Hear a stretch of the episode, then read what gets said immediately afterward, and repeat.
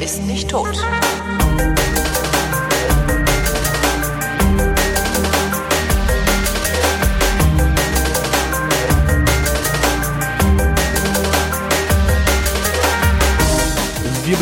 Bei Uli, die uns ähm, eine Abschrift des Einleitungstextes geschickt hat, den ich ja beim letzten Mal verkackt hatte, also versehentlich gelöscht hatte. Und darum äh, heißen wir euch alle herzlich willkommen zu einer völlig neuen Ausgabe der völlig neuartigen, brutal betonistischen, retrofuturistischen, ironisch modernen, urbanen, lehrreichen Unterhaltungsmatinee mit Tradition, die fast alle Fragen, die an fragen.vrind.de geschickt werden, vrindheitsgemäß jedoch garantiert nicht zeitnah beantwortet.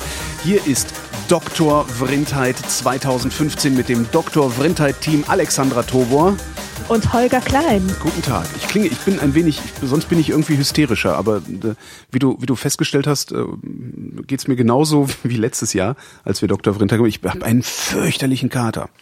Ähm, das heißt, ich bin heute bestimmt nicht lustig, sondern total lame und schlecht gelaunt und zieh alle runter. Ja, du musst heute auch nicht so viel machen. Du ich musst nicht? nur die Jungs wieder vorlesen, Jungs, Jungs fragen und äh, ich lese dann dementsprechend die Mädchenfragen vor und dann reden wir ein bisschen über Probleme. Ich weiß gar nicht, Probleme ob, ob, des ob Lebens. du äh, mit guter Laune und so, ob du hier überhaupt richtig wärst in dieser Sendung. Nein, wir reden über ernste Themen. Ich äh, erzähle erstmal, was es damit auf sich hat. Ja. Das ist nun schon die dritte Sendung aus Echt? dieser beliebten Reihe, die wir seit 2013 haben. Ich wollte gerade sagen, machen wir den Scheiß schon so lange? den machen wir schon so lange, genau. Angefangen hat es mit einem heißen Sommer und da lag es nachher, ein Dr. Sommer Spezial zu machen. Nein, der Hintergrund ist folgender. Ich habe ein großes Bravo-Archiv mhm. Und, Hast du ähm, eigentlich komplette Hefte oder nimmst du wirklich nur die Sachen raus, die du, die du ähm, aufhebenswert findest und heftest die irgendwo separat ab? Das sage ich nicht. Das gehört alles zu, zu, zu meinem geheimen Plan. Nimbus. nee, darüber, darüber will ich nicht, nicht okay. sagen. Ähm, ich habe auf jeden Fall Bravos ja. und ähm, Dr. Sommer war seit den 70er Jahren die psychologische Beratung für Jugendliche. Und ähm, ich finde es besonders schön, eine Sendung darüber zu machen, die so aussieht, dass, dass wir einfach alte Fragen von Dr. Sommer vorlesen.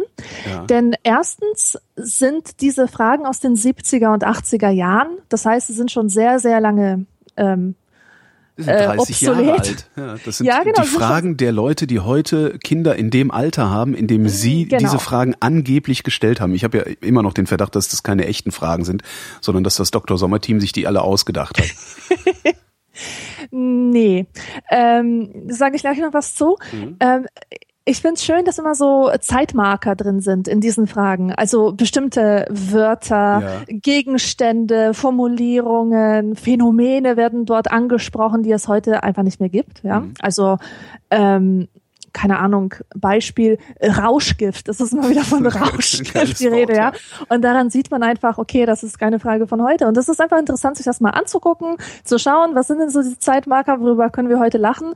Und auch zu fragen, wäre das heute noch denkbar? Ja, würden die Jugendlichen von heute diese Frage auch so stellen? Haben sie diese Probleme in der einen oder anderen Form? Immer ja, aber woher noch? sollen wir das denn wissen? Na ja, gut, woher sollte das Dr. Sommerteam damals das wissen?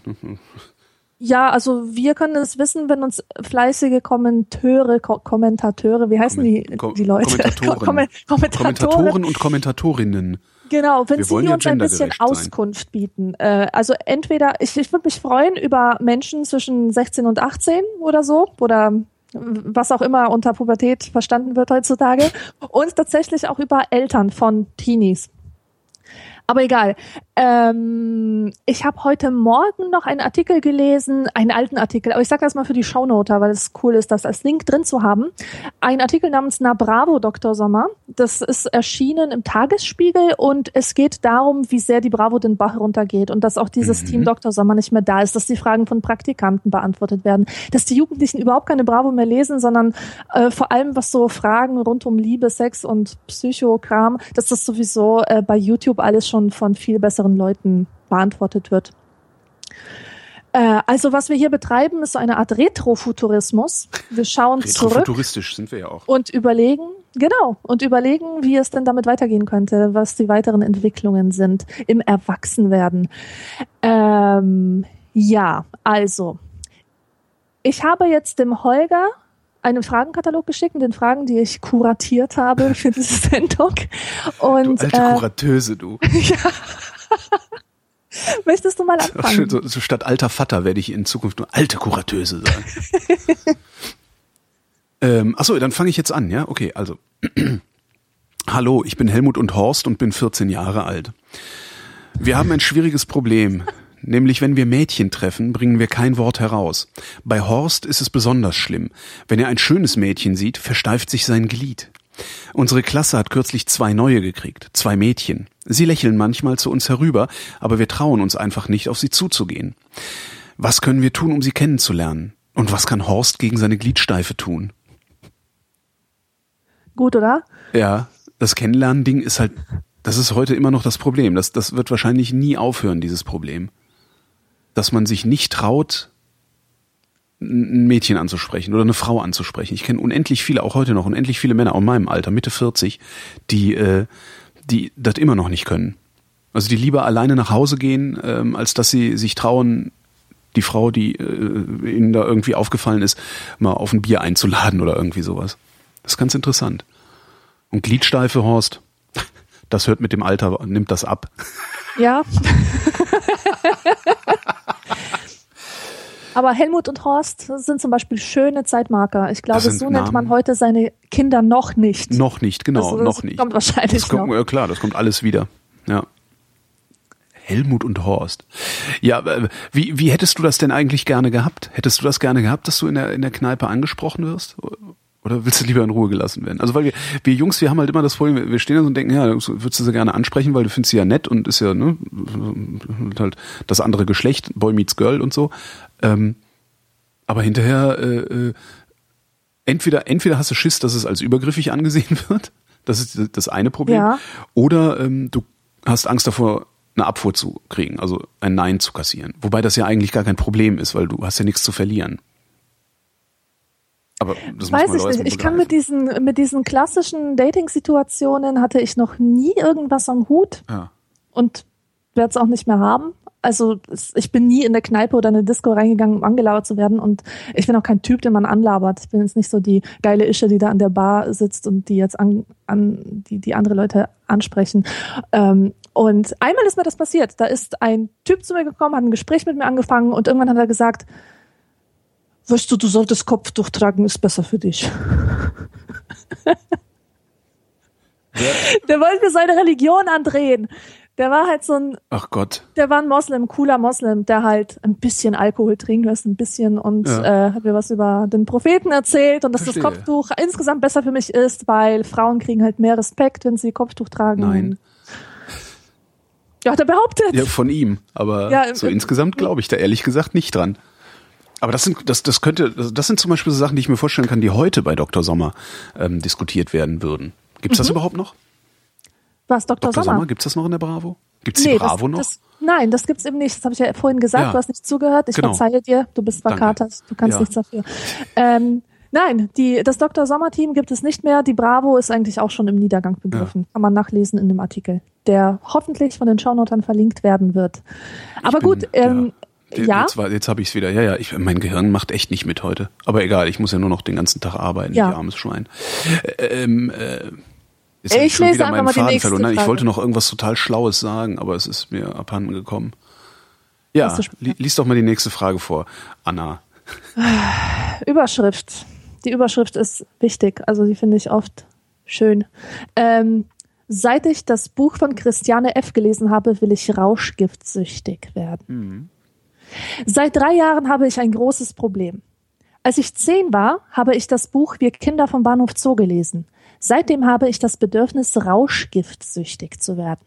Ich weiß, es klingt verrückt, aber jede Minute, die ich allein bin, stelle ich mir vor, ich wäre es. Ich glaube, ich kann nur damit meine anderen Probleme lösen. Ich fühle mich wie das schwarze Schaf der Familie, denn meine Eltern und mein Bruder lassen ihre Aggressionen an mir aus. Wenn das so weitergeht, nehme ich noch Drogen. Aber davor habe ich sehr viel Angst. Anna 13 aus Meinhardseck. Wo ist das? Keine Ahnung. Okay. Ähm, übrigens, Sie, Sie, wenn das so weitergeht, nehme ich doch noch Drogen. Also nehme ich doch noch Drogen, also eigentlich, ja, ja. eigentlich, eigentlich hat Anna das ja schon für sich abgeschlossen, das Thema, weil das macht man ja nicht. Es gehört sich ja nicht, ja, Drogen zu nehmen. Also die, die ist ja 13, die Anna. Ich finde ja. das mal sehr aussagekräftig, wie alt die Leute sind, weil mit 13, äh, ich kann mich so genau dran erinnern, da hatte ich die Ärzte entdeckt, ja. Also es äh, gab dieses äh, Comeback-Album, die, äh, die Bestie in Menschengestalt mhm. und danach habe ich mir den ganzen Backkatalog gekauft, also die, ähm, die Ärzte der 80er Jahre. Und ich war total fanatisiert. Ich war richtig Fan und habe das Tag und Nacht gehört.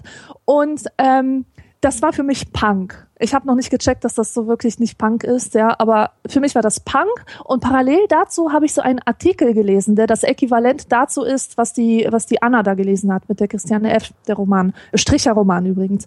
Und ähm, in diesem Artikel ging es um ein Punkermädchen. Ja das auf der Domplatte lebt. Und äh, sie hatte auf ihrem Rucksack stehen, da gab es ein großes Foto, zahme Vögel träumen von Freiheit, wilde Vögel fliegen. Ja ein Traum war für mich geboren. Ich wollte auf der Domplatte leben. Ich habe mein ganzes Tagebuch voll gekritzelt mit, ich gehe auf die Domplatte und da lebe ich da mit den anderen Punkern und dann kann mir niemand mehr was. Meinen Eltern werde ich so richtig zeigen, ich brauche sie nicht. Das ist die Welt, in die ich reingehöre. Ja, ja. Wie weit bist du gekommen mit dem Vorhaben? Ja, überhaupt nicht weit. Also überhaupt nicht. Irgendwann mit 17 war ich dann zum ersten Mal auf der Domplatte und hink da mit einer Freundin ab. Wir haben uns ein paar Teelichter angezündet und das war's dann. Äh. Ähm, aber nee, mit 13 war das, war das echt ein realer Traum. Und ich glaube, das, dieses ganze Abgefuckte, dieses, äh, diese Aspekte Obdachlosigkeit, Drogenabhängigkeit, betteln müssen, kein Dach über dem Kopf haben. Also ich, ich glaube, das habe ich total ausgeblendet. Für mich war äh, auf der Domplatte leben ähm, einfach ein Leben, das entgegen dem stand, also entgegen dem stand, was meine Eltern für ein gutes Teenagerleben hielten. Mhm. Das hat den Reiz ausgemacht. Ja. Und außerdem wollte ich frei sein, natürlich. Man merkt mit 13, glaube ich, zum ersten Mal, dass man frei sein könnte, dass die Möglichkeit da ist. Was ich, ähm, was ich bei Anna auch interessant finde, ist, dass sie ähm, anscheinend auch merkt, dass Drogen Spaß machen. Das ist ja das Problem an Drogen. Mhm. Und das, das ist ja das, was einem die, die äh, Erwachsenen nie sagen. Die sagen immer, nimm keine Drogen, sonst landest du auf der Domplatte. Mhm. Ähm, was sie nicht sagen ist, Drogen machen tierisch Spaß. Aber dann geht's in die Hose und du landest auf der Domplatte.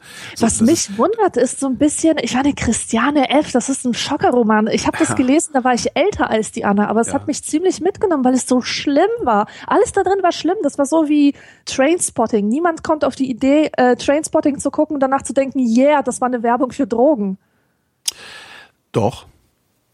Wie das? Ähm, naja, da, da, sie machen ja auch Spaß. Also die haben ja auch Spaß während sie drauf sind.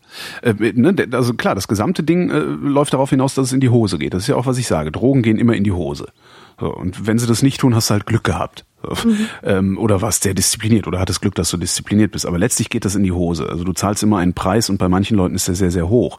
Und das haben sie natürlich in Trainspotting gut abgebildet. Aber nichtsdestotrotz hatten die auch Spaß. Ja. Und der ist halt immer dabei. Drogen machen Spaß.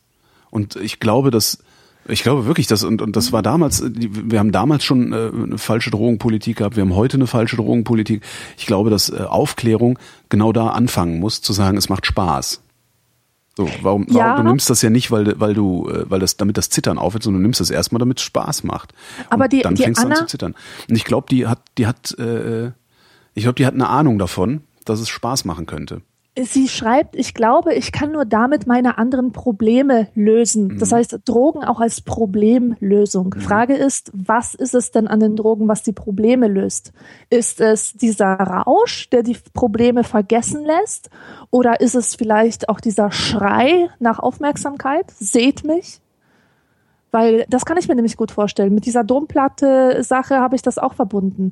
Ähm, seht, wie sehr ich an euch leide nimmt es zur Kenntnis, ändert euer Verhalten ja. mir gegenüber. Das könnte auch sowas sein. Faszinierend. ich hatte das gar nicht. Also ich wollte, mhm. ich weiß ich nicht, nee, wollte, ich wollte nie auf der Domplatte rumhängen. Komisch. Ich muss immer um acht ins Bett. Ich muss jeden Tag um vier Uhr nachmittags reinkommen. Ins Bett muss ich um 20 Uhr. Fernsehen darf ich nur Karl May und Dalli Dalli. Filme um 21 Uhr überhaupt nicht, auch nicht in den Ferien. Höchstens, wenn meine Eltern nicht zu Hause sind. Ich habe meine Mutter gefragt, warum ich so früh ins Bett muss. Sie sagte, meine Leistungen in der Schule sollen besser werden. Burkhardt, 13, aus Bellingen.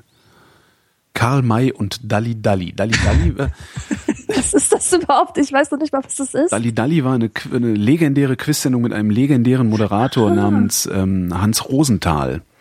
Mhm. Ähm, Hans, also der war wirklich legendär, ein alter, alter SFB-Mann, also ein alter Radiomann eigentlich gewesen.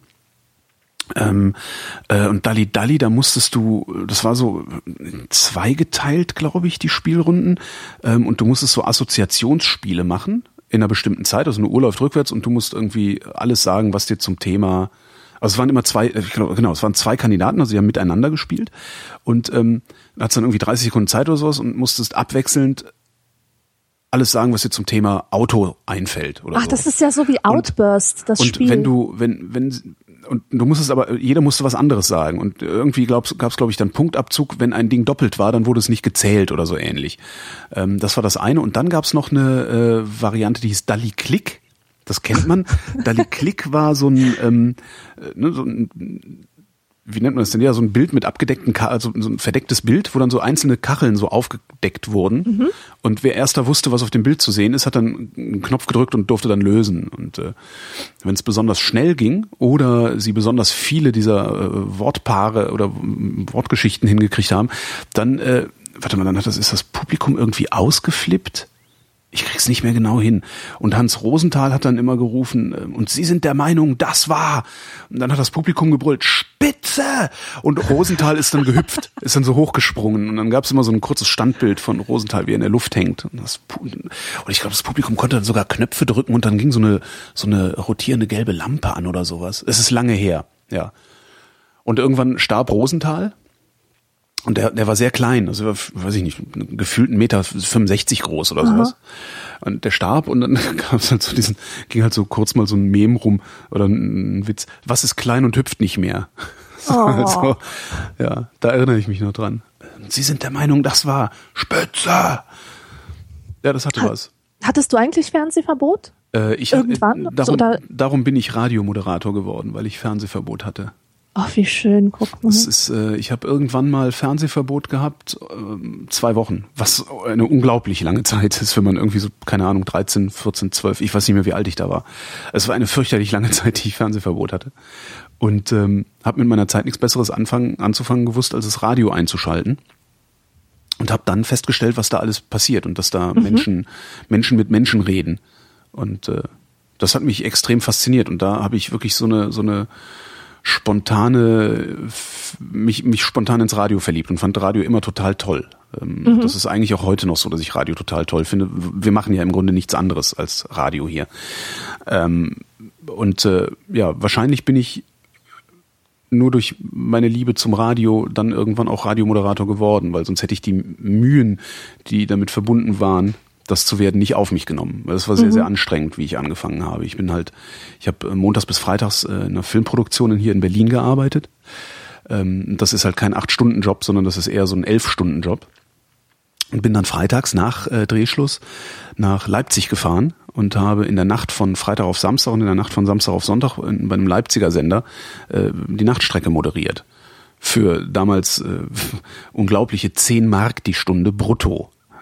das können wow. Sie überhaupt nicht. Das ist richtig, also einer der wirklich mies bezahlter. Ich glaube, es gibt keine schlechter bezahlten Moderatoren als äh, mich. Ähm, und bin dann halt äh, sonntags irgendwie, ja, mittags wieder zurück nach Berlin. Ja, hab dann hier gepennt und äh, montags wieder Filme gemacht. Oder Fernsehserie haben wir produziert. Und ähm, das hätte ich, glaube ich, nicht gemacht, wenn ich, wenn ich nicht Radio so toll gefunden hätte. Ja, und darüber bin ich dann halt äh, zum RBB, damals zum ORB, zu Fritz gekommen. Ja. Mhm. Ja, ja. Das war, Fernsehverbot war, es ist im Grunde dafür verantwortlich, behaupte ich jedenfalls immer. Ist auch eine schön, so eine, eine sehr romantische Geschichte eigentlich. Ich hatte nie Fernsehverbot, nur so Fernsehrestriktionen. Zum Beispiel, oh Gott, das, daran habe ich echt gelitten. Ich war nämlich voll der Fan von Bud Spencer-Filmen. Also, und meine Mutter hatte gesagt, hör mal, die hauen sich doch die ganze Zeit nur aufs Maul. Und ja. ich so, ja, das ist doch das Beste. Und äh, das durfte ich nicht immer gucken. Aha. Also da musste ich halt schon ins Bett, auch wenn das um 20 Uhr kam.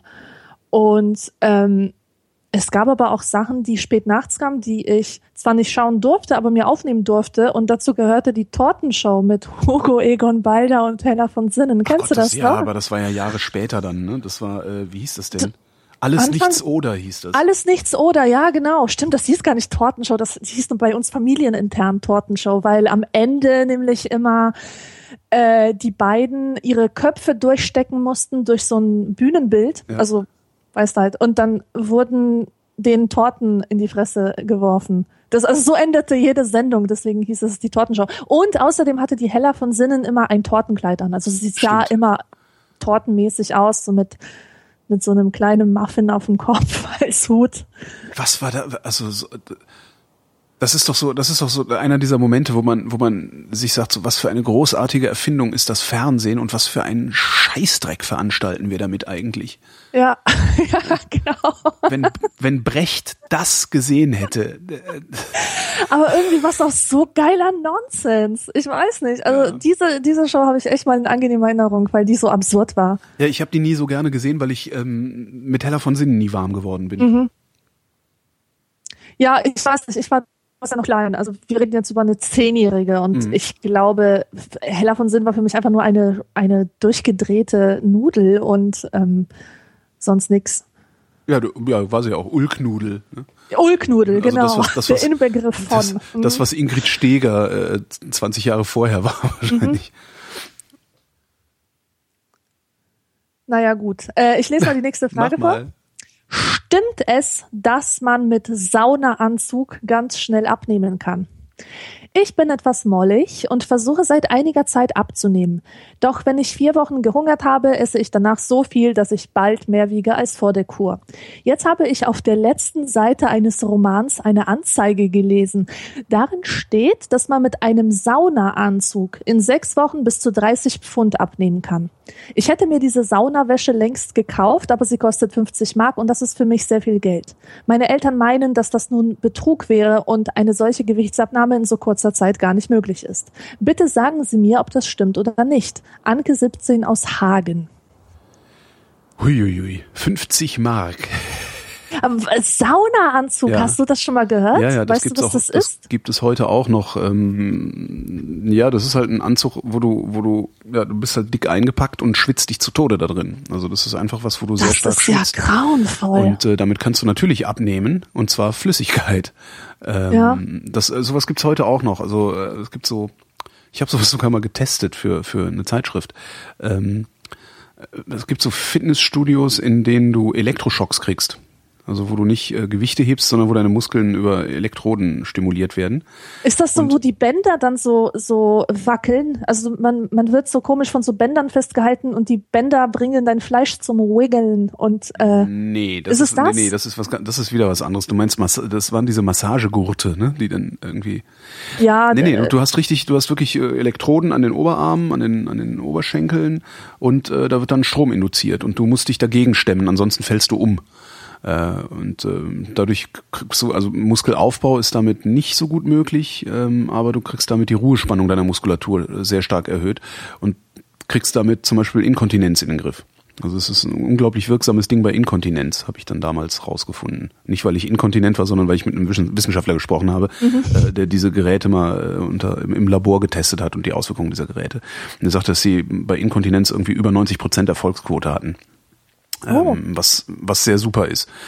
Ähm, und dieses Fitnessstudio, die hatten auch so was ähnliches wie einen Saunaanzug. Also du bist dann auch in so einen Neoprenanzug gesteckt worden und der hatte so, ein, so eine, ich weiß überhaupt nicht mehr, was das genau was, was so, so, so, so, so um den Bauch rum hatte der so ein so Luftpolster, also wie so große Knackfolien-Dinger, ja, wie so große Luftpolsterfolienblasen, die irgendwie über ein Schlauchsystem aufgepumpt und evakuiert werden konnten irgendwie. So und äh, das hattest du dann an und dann hast du auf so einem Fahrradergometer dich bewegt äh, und währenddessen hat das Ding immer pft, pft, pft gemacht und du hast ja geschwitzt wie ein Schwein, weil du halt in so einem kompletten dichten Anzug warst und natürlich bist du dann hinterher leichter, weil du hast halt viel Flüssigkeit verloren.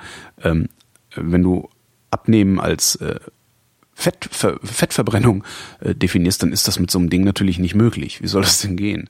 Ich finde das ein bisschen traurig gerade, also weil. Wenn es darum ähm, geht, wenn's, wenn, wenn du irgendwie was machen willst, um Fett zu verbrennen, ja, dann beweg dich. Also ver Verbrauch Energie.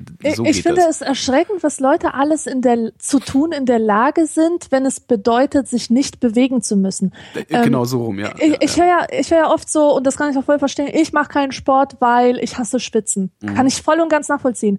Äh, aber warum setzt sich dann so ein Mensch in einen Saunaanzug, tut sich dasselbe an, äh, das gleiche an, weil es nur instant, um sich nicht bewegen genau, zu müssen. Weil es instant ist, weil es anstrengungsfrei ist.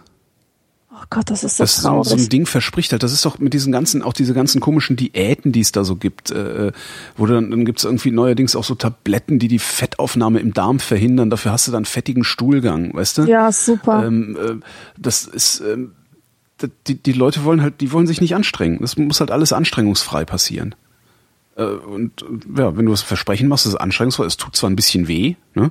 Aha. Aber ja, es ist halt nicht anstrengend. Du hast halt hinterher keine schweren Beine, aber dafür bist du zwei Kilo leichter und wunderst dich, dass du nicht mehr klar denken kannst, weil du nicht genug Flüssigkeit im Körper hast oder sowas.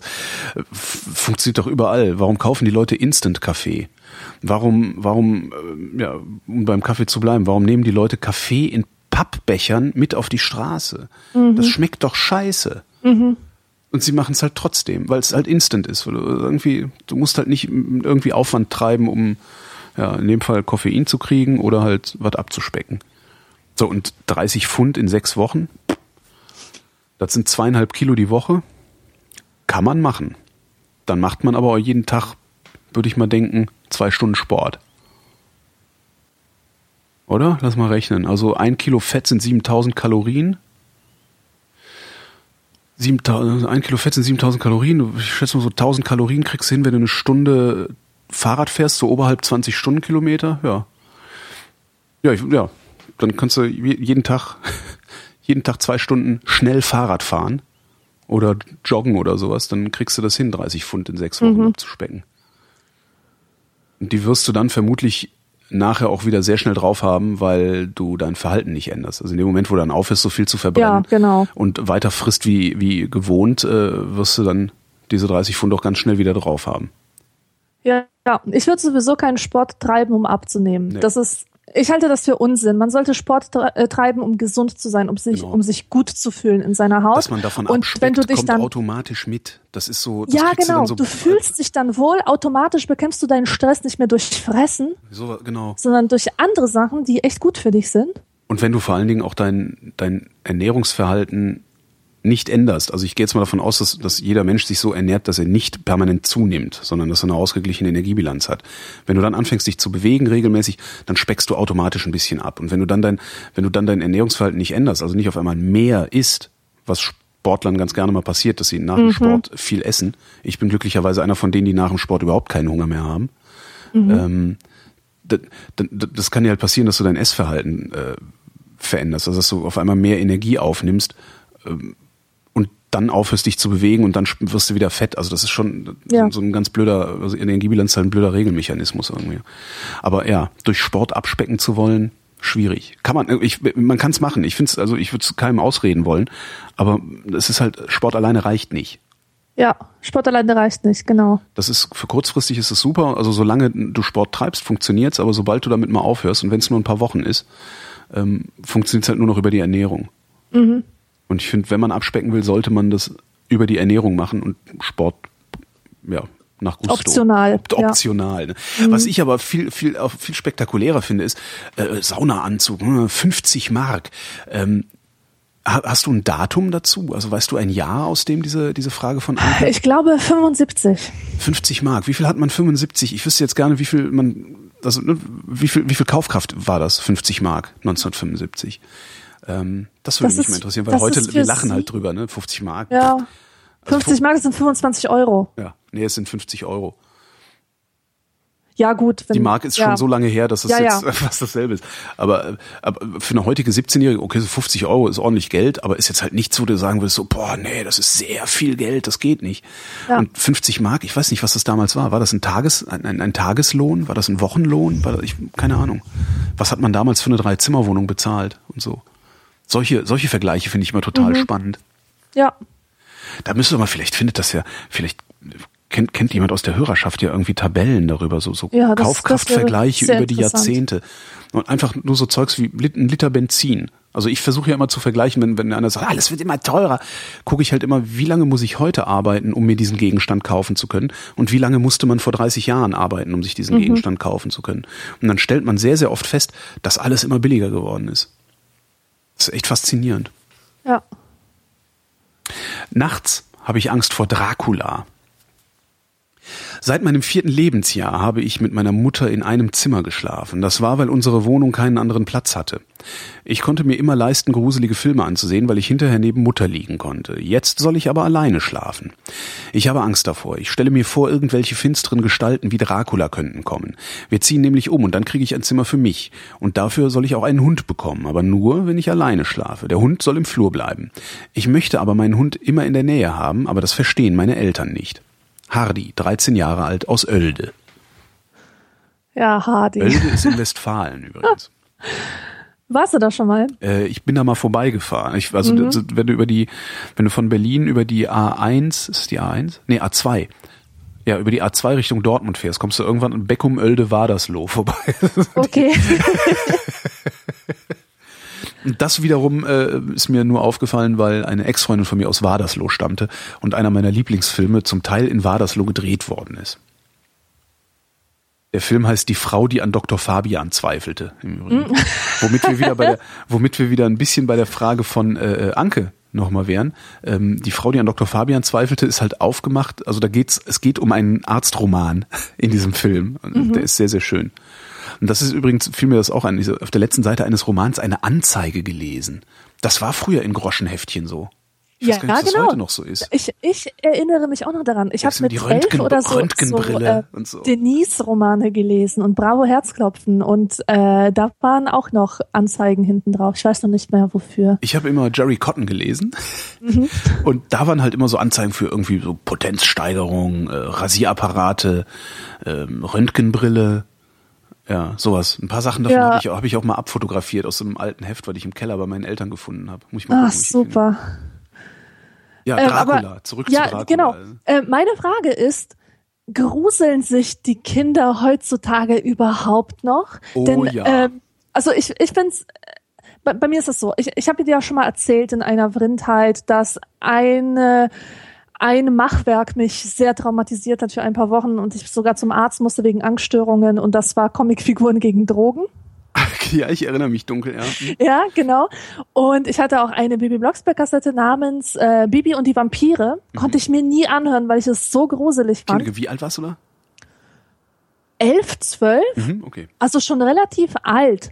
Und heute sehe ich Fünfjährige mit Monsterpuppen spielen. Weißt du, diese Monster-Barbies. Ja. Äh, und so. Und die scheinen da überhaupt kein Problem damit zu haben. Es gibt Vampirbücher für Kinder und Monsterbücher und bei H&M kann man so, so Skelettanzüge kaufen und Schädel auf Mützen und so. Und das scheint die Kinder von heute überhaupt nicht mehr zu, zu schocken, habe ich das Gefühl. Ähm, doch, die gruseln sich. Aber vielleicht gruseln sie sich vor anderen Sachen. Ja. Also, Monsterpuppen, also ja, das ist, tatsächlich, das ist wirklich interessant. So Monsterpuppen, also so schlimm aussehende Puppen scheinen kein Problem zu sein. Was aber zum Beispiel problematisch ist, sind Geschichten von Werwölfen. Aha. Wir haben da gerade so ein, äh, so ein Problem. Mhm, erzähl mal. äh, ne, die, die Kleine äh, hat halt Angst vor Werwölfen, weil sie Aha. in irgendeiner Geschichte was über Werwölfe gehört hat und ähm, das jetzt nicht aus ihrem Kopf rauskriegt. Und äh, funktioniert halt auch nicht, ihr zu sagen, das ist Quatsch, das gibt's nicht. Ja? ja. Kannst du mir glauben, ich hier, ich stell dir Essen hin. so, glaub mir, trust me, I'm your scientist. Ähm, das, das gibt's schon. Also es gibt schon so, so, so diffuse Ängste, die sich dann in den Köpfen der Kinder festsetzen und äh, mhm. wo sie sich dann gruseln. Wobei dann wiederum auch die Frage ist, gruseln die sich jetzt vor tatsächlich vor diesem konkreten Ding. Also ne, bildet die Kleine sich ein, es gibt Werwölfe und die könnten sie holen kommen. Oder ist das wiederum auch nur eine Repräsentation für irgendeine andere Angst, die sie hat? Die sie nicht anders auszudrücken in der Lage ist oder anders zu formulieren, auch für sich zu formulieren in der Lage ist. Ja, ich finde das eine, eine sehr überzeugende These mit der Repräsentation. Ja, weil, ja. Also das, das, das tun Kinder. Kinder gruseln sich noch. Mhm. Was ich äh, äh bemerkenswert an der Stelle finde, ein Stößchen, ist, äh, dass Hardy aus Oelde 13 Jahre alt ist und sich da gruselt. Mhm. Das find find, findest du den, findest du den zu alt? Ja, ich für, empfinde das als Grusel. zu alt. Mhm. Aber auch erstens aus heutiger Perspektive empfinde ich das als zu alt. Vielleicht war man ja. damals mit 13 noch nicht so weit. Also Kinder pubertieren ja auch früher mittlerweile. Vielleicht ist Hardy dann auch noch irgendwie so ein spätpubertierender, äh, ja. Aber das finde ich eigentlich, kommt, mir, mir, mir kommt es zu alt vor. 13? Andererseits, wie war ich mit 13? Ich kann mich nicht mehr dran erinnern. Mhm. Nee, ich glaube, mit, mit 13 war ich, hat sich das bei mir umgeschlagen. Also alles, was ich gefürchtet habe, habe ich jetzt auf meine Seite geholt.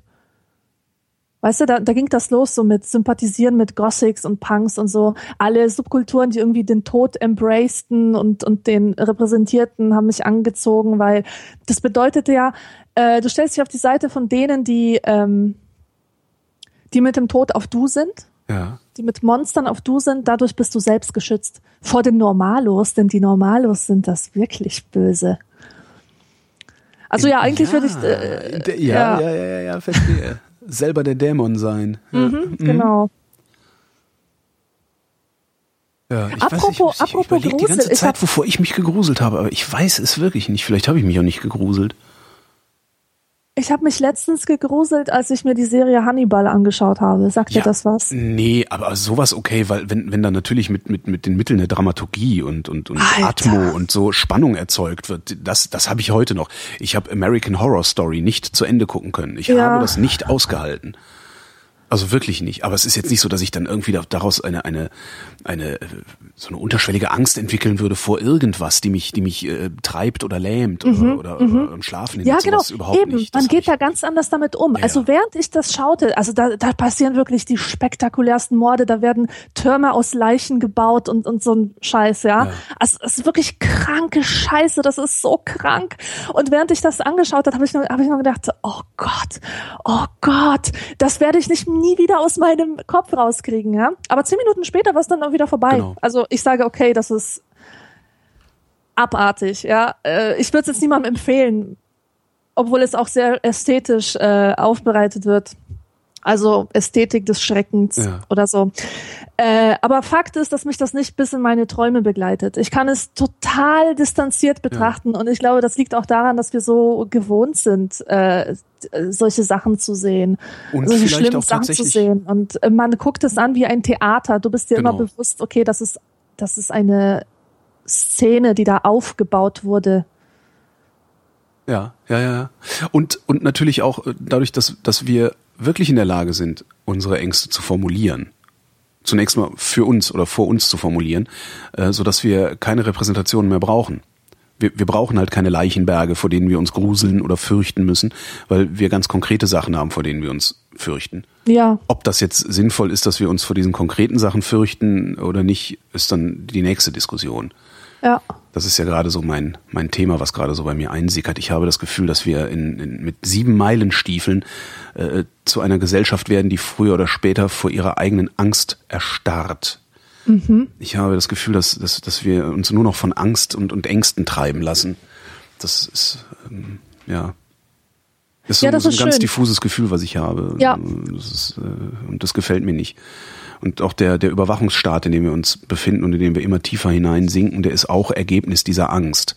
Die mhm. Leute haben irgendwelche diffusen Ängste vor, ja, völlig, wirklich irrationale Ängste. Es gibt ja durchaus Ängste, die begründet sind, dass du sagst, naja, hm, hm, hm, äh, ich habe jetzt ein Haus gebaut und bin hoch verschuldet. Wenn ich einen Unfall habe, dann kann meine Frau das Haus nicht mehr bezahlen und wird rausgeschmissen. Ich schließe mal lieber eine Lebensversicherung ab.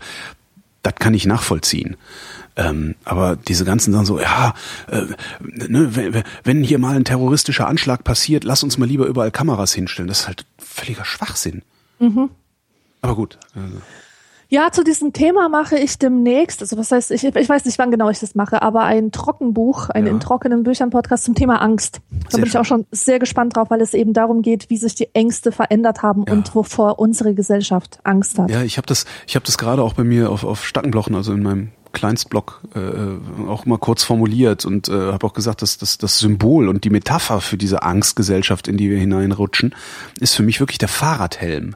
Mhm. Es gibt keinen vernünftigen Grund anzunehmen, dass also das Argument ist ja immer, ja, Verkehr ist schneller geworden, alles total unsicher, äh, Unfälle, ra, ra, ra, ich zieh mal lieber einen Helm an.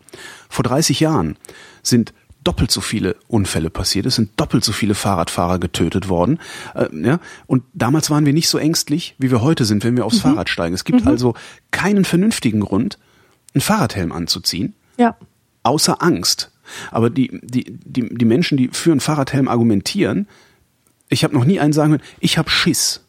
Darum mache ich das. Mhm. Sondern immer nur, ja, naja, das ist schon richtig, das ist, du musst dir mal vorstellen, was dann da bei Kopfverletzungen und ne, ne, ne. ne. Es wird immer so eine, so eine Pseudo, Pseudo-Vernunft auf die Angst aufgelegt oder über, dahingelegt, um die Angst zu überdecken. Und das, ich finde das sehr gefährlich. Und, und so, ja. glaube ich, ändern sich auch die Ängste. Ähm, oder halt auch nicht. Wenn ich an die 80er denke, da hatten wir alle Angst vor dem Atomkrieg. Ähm, und interessanterweise habe ich damals auch gesagt, so, ja, was soll ich denn jetzt Angst vor dem Atomkrieg haben? Äh, das Einzige, was ich machen kann, ich wohne in der Nähe von einer riesigen Raffinerieanlage, Wesseling. Ja? Äh, das ist mit Sicherheit ein bevorzugtes Ziel. Das heißt, ich nehme eine Flasche Schnaps aus der Hausbar meiner Eltern, setze mich auf das Dach, wenn es losgeht, ist auf die Flasche Schnaps leer und sehe den Blitz und dann ist sowieso vorbei. Was soll ich mhm. denn machen? Was soll mhm. ich mich jetzt fürchten? Äh, ja, wo, was für ein Buch wird es sein, was du da liest? Ähm, das heißt Gesellschaft der Angst oder Angst der Gesellschaft, irgendwie sowas und ist von, ähm, von wem ist denn das? Warte, lass mich mal schauen. Gesellschaft der Angst heißt es auf jeden Fall. Äh, der Typ war auch, äh, Heinke heißt er, Sozialwissenschaftler, der war auch äh, viel so in, in so Radio-Talks in letzter Zeit unterwegs. Mhm. Heinz Bude, ja. Das klingt so, als würde ich das auch lesen wollen. Ähm, ich glaube, das ist sogar letztens bei der Bundeszentrale für politische Bildung erschienen. Ach, also für, für wenig Geld, für zwei Euro oder vier höchstens. Ach, das ist ja schön. Mhm. Ja, gucke ich mal. Ja, danke. Danke für den Hinweis. Weil das ist, das ist wirklich gerade so ein Thema, was mich, was mich mhm. äh, auch wirklich umtreibt. Weil ich, ich sehe halt auch im Freundeskreis und so, ich denke die ganze Zeit so, ey Leute, habt doch nicht so viel Angst. Lebt doch. Wovor habt ihr Angst? Das ist irre. Ja. Egal. Zurück zu den Fragen. Unsere Clique ist auf dem Nazi-Trip. Ein paar aus unserer Clique sind auf dem Nazi-Trip. Es hat sich nämlich eingebürgert bei uns, dass Ausländer nur noch Sams, Kanaken Undeutsche oder Nicht-Arier genannt werden. Deutschland wird nur noch als Deutsches Reich und andere Länder als deutsche Provinzen bezeichnet. Einer aus unserer Clique bezeichnet sich sogar als Führer, weil er sonst auch ziemlich viel in der Clique zu sagen hat. Da wir jetzt auch schon damit anfangen, achso, da wir jetzt auch schon damit anfangen, befürchten wir, dass wir es irgendwann einmal ernst meinen und das würden wir sehr schlimm finden. Noch meinen wir es nicht ernst, aber wir merken schon, wie es uns Spaß macht, andere Leute auf diese Weise zu verarschen.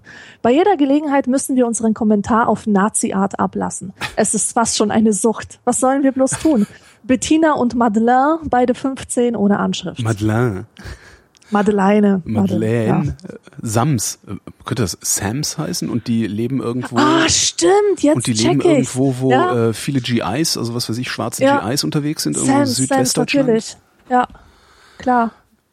Das ist ganz interessant. Was, was ich so interessant finde daran ist, Angst, Angst vor sich selbst zu haben, ne? Angst davor zu haben, sich selbst nicht in den Griff zu kriegen. Dabei ja. ist ich ganz komisch auch. Ich, ich finde das eigentlich total reflektiert und cool. Ja, also wenn, wenn die, wenn die das kapieren, dass, ja. ähm, dass diese Gefahr besteht. Wobei ich mir nicht so sicher bin, ob die Gefahr besteht. Also das hört sich eher so an, was äh, diese Frage hört sich eher so an, als würde sie Eltern und Lehrer in Angst und Schrecken versetzen ja. und die Jugendlichen äh, zucken das und zucken da einfach mit den Schultern. Haben die das nicht alle gemacht? Ja, also klar. Weiß, wir haben damals, äh, damals gab es auch irgendwie, auf einmal hatte irgend, hat auch irgendwie einer so ein Tape mitgeschleppt, da war dann auch, äh, waren dann so Hitler-Reden irgendwie in, in, in, irgendwie mit Beats unterlegt und, und, und irgendwie sowas. Und wir haben auch so, so oh, oh, evil und haben uns das irgendwie ja. einen Sommer lang angehört.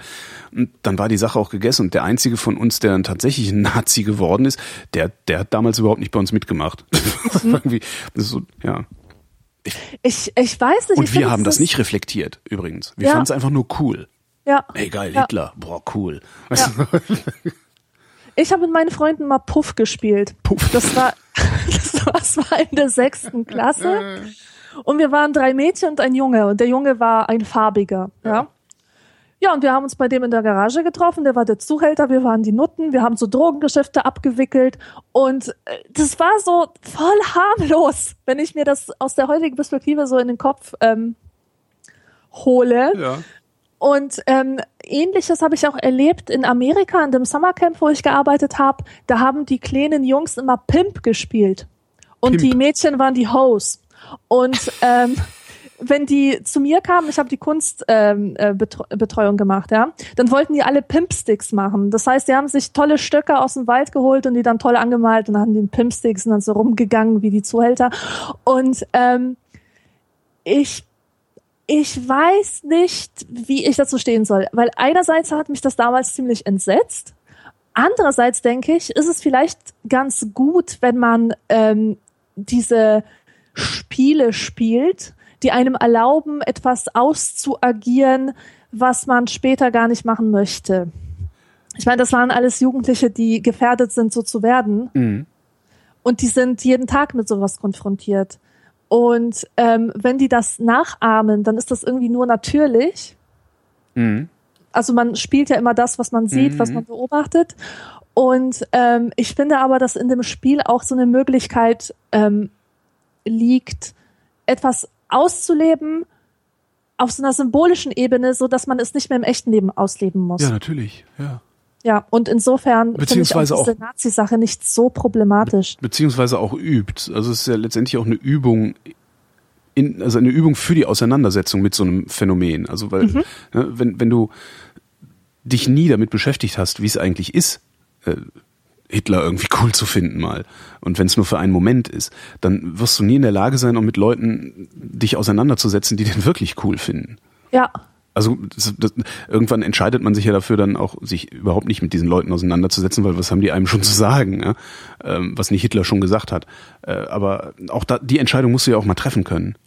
Und ich glaube, das geht wirklich nur, wenn du, wenn du dich damit irgendwie beschäftigt hast und sei es auch auf so eine ja, äh, Pubertät teer glorifizierende Weise, wie das manchmal geschieht. Mhm. Ja. Genesis sehen und sterben. Sehr geehrter Herr Dr. Sommer, hier sitzen zwei totale Ruinen des Lebens. Durch den Einfluss der Umwelt wurden wir zu Trinkern. Wir haben auch schon Hasch und stärkere Drogen zu uns genommen. Wir sind absolute, ah jetzt hab ich's, wir sind absolute Genesis-Fans. Diese Gruppe ist unser ganzer Lebensinhalt. Der absolute Höhepunkt unseres Lebens ist das Genesis-Konzert. Es wäre das Größte für uns. Deswegen wollen wir nicht mehr in dieses miese Leben zurücktreten, da es uns sonst nichts mehr bieten kann. Daher werden wir gemeinsam Selbstmord begehen. Können Sie uns helfen, bitte? Urs und Tommy, beide 16 Jahre alt. Sie nennen sich Gimmi und Figgi. Gimmi und Figgi? Bimmel und Bommel? Ähm, das ist, ja, das ist total wirrer Text. Interessant finde ich Herr Dr. Sommer. Ja. Aufschrei auf, aber das war immer an der Dr. Sommer. Der hieß, glaube ich, auch mal Jochen. Jochen. Ah, war das, das war, das war wirklich ja. ein Typ. Ich dachte, das wäre so, ne, muss ja. Nee, also, das, ähm, das war ein, ähm, Frauen sind ja nur Frauenarzt. Nein, es, also, weißt du, es, es steckte tatsächlich ein realer Psychologe dahinter, ja. aber sein echter Name war wohl nicht Dr. Sommer. Das Verstehe. hat sich einfach nur schön angehört. Ach, das war mir auch nicht klar. Ich dachte, da wäre halt auch so ein paar Redakteure gesessen und Küchenpsychologie gemacht. Ja. Naja, auf jeden Fall. Genesis ähm, sehen und sterben. Ich finde es ich wunderbar, hier nochmal sowas zu sehen, wie eine Musik, die eine solche Welt aufmachen kann, ähm, dass, dass du davon absorbiert wirst. Ähm, also ich, ich weiß noch, dass ich früher bereit war, für Deepish Mode zu sterben. Folgendes Gedankenexperiment es kommt äh, der liebe Gott von der Wolke oder so und sagt, so Alexandra, du kannst dir jetzt aussuchen, entweder Deepish Mode werden ausradiert für die Welt, die ganze Welt darf Deepish Mode nicht mehr hören, weiß nichts von Deepish Mode, oder du stirbst, opferst dich für diese Musik und Deepish Mode werden der Welt erhalten bleiben. Und ich wäre gestorben. Aus Selbstlosigkeit? Aus Liebe zu dieser Musik. Aus ja, aber die hättest du dann ja nicht mehr mitgekriegt. Aber das war ja, dir nicht klar, ne? Nee, äh, doch, doch, das war mir schon klar. Aber ich, ich hielt die Musik für die Mode für so großartig, dass der Gedanke, die Welt könnte sie nicht mehr hören, dass der unerträglich war. Also das ist Wahnsinn. Krass, ich meine, das, Da war ich auch noch jung, keine Ahnung, 15 oder so. Ähm, ja, und ich frage mich, ob das heute noch so vorstellbar wäre für die Jugend von heute, weil ähm, ich finde, dass Musik, Musikfan sein, Musikfreak sein, das hatte äh, in den vergangenen Dekaden eine ganz andere Dimension. Im Wort, also wortwörtlich hatte es viel mehr Dimensionen auf der sinnlichen Ebene.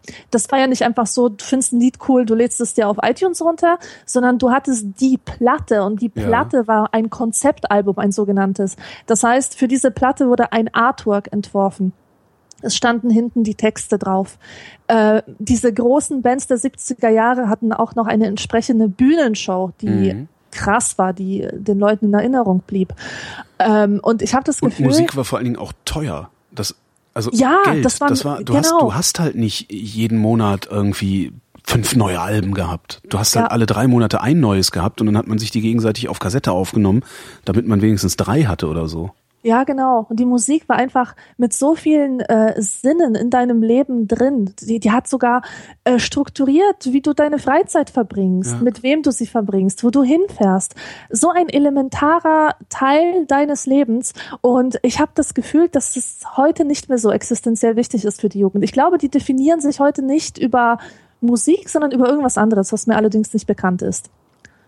Oder äh, ich glaube, es kommt eher auf die Subkultur an, oder? Also wenn ich mir diese diese äh, äh deutschen Agro-Assi-Hip-Hopper so angucke, die mhm. so einen auf Ghetto machen und so. Also ich glaube schon, dass die, dass die, die Fans dieser Musik eine sehr, sehr hohe Identifikation mit dieser Musik und diesen Musikern haben. Also dieses Ghetto-Ding mhm.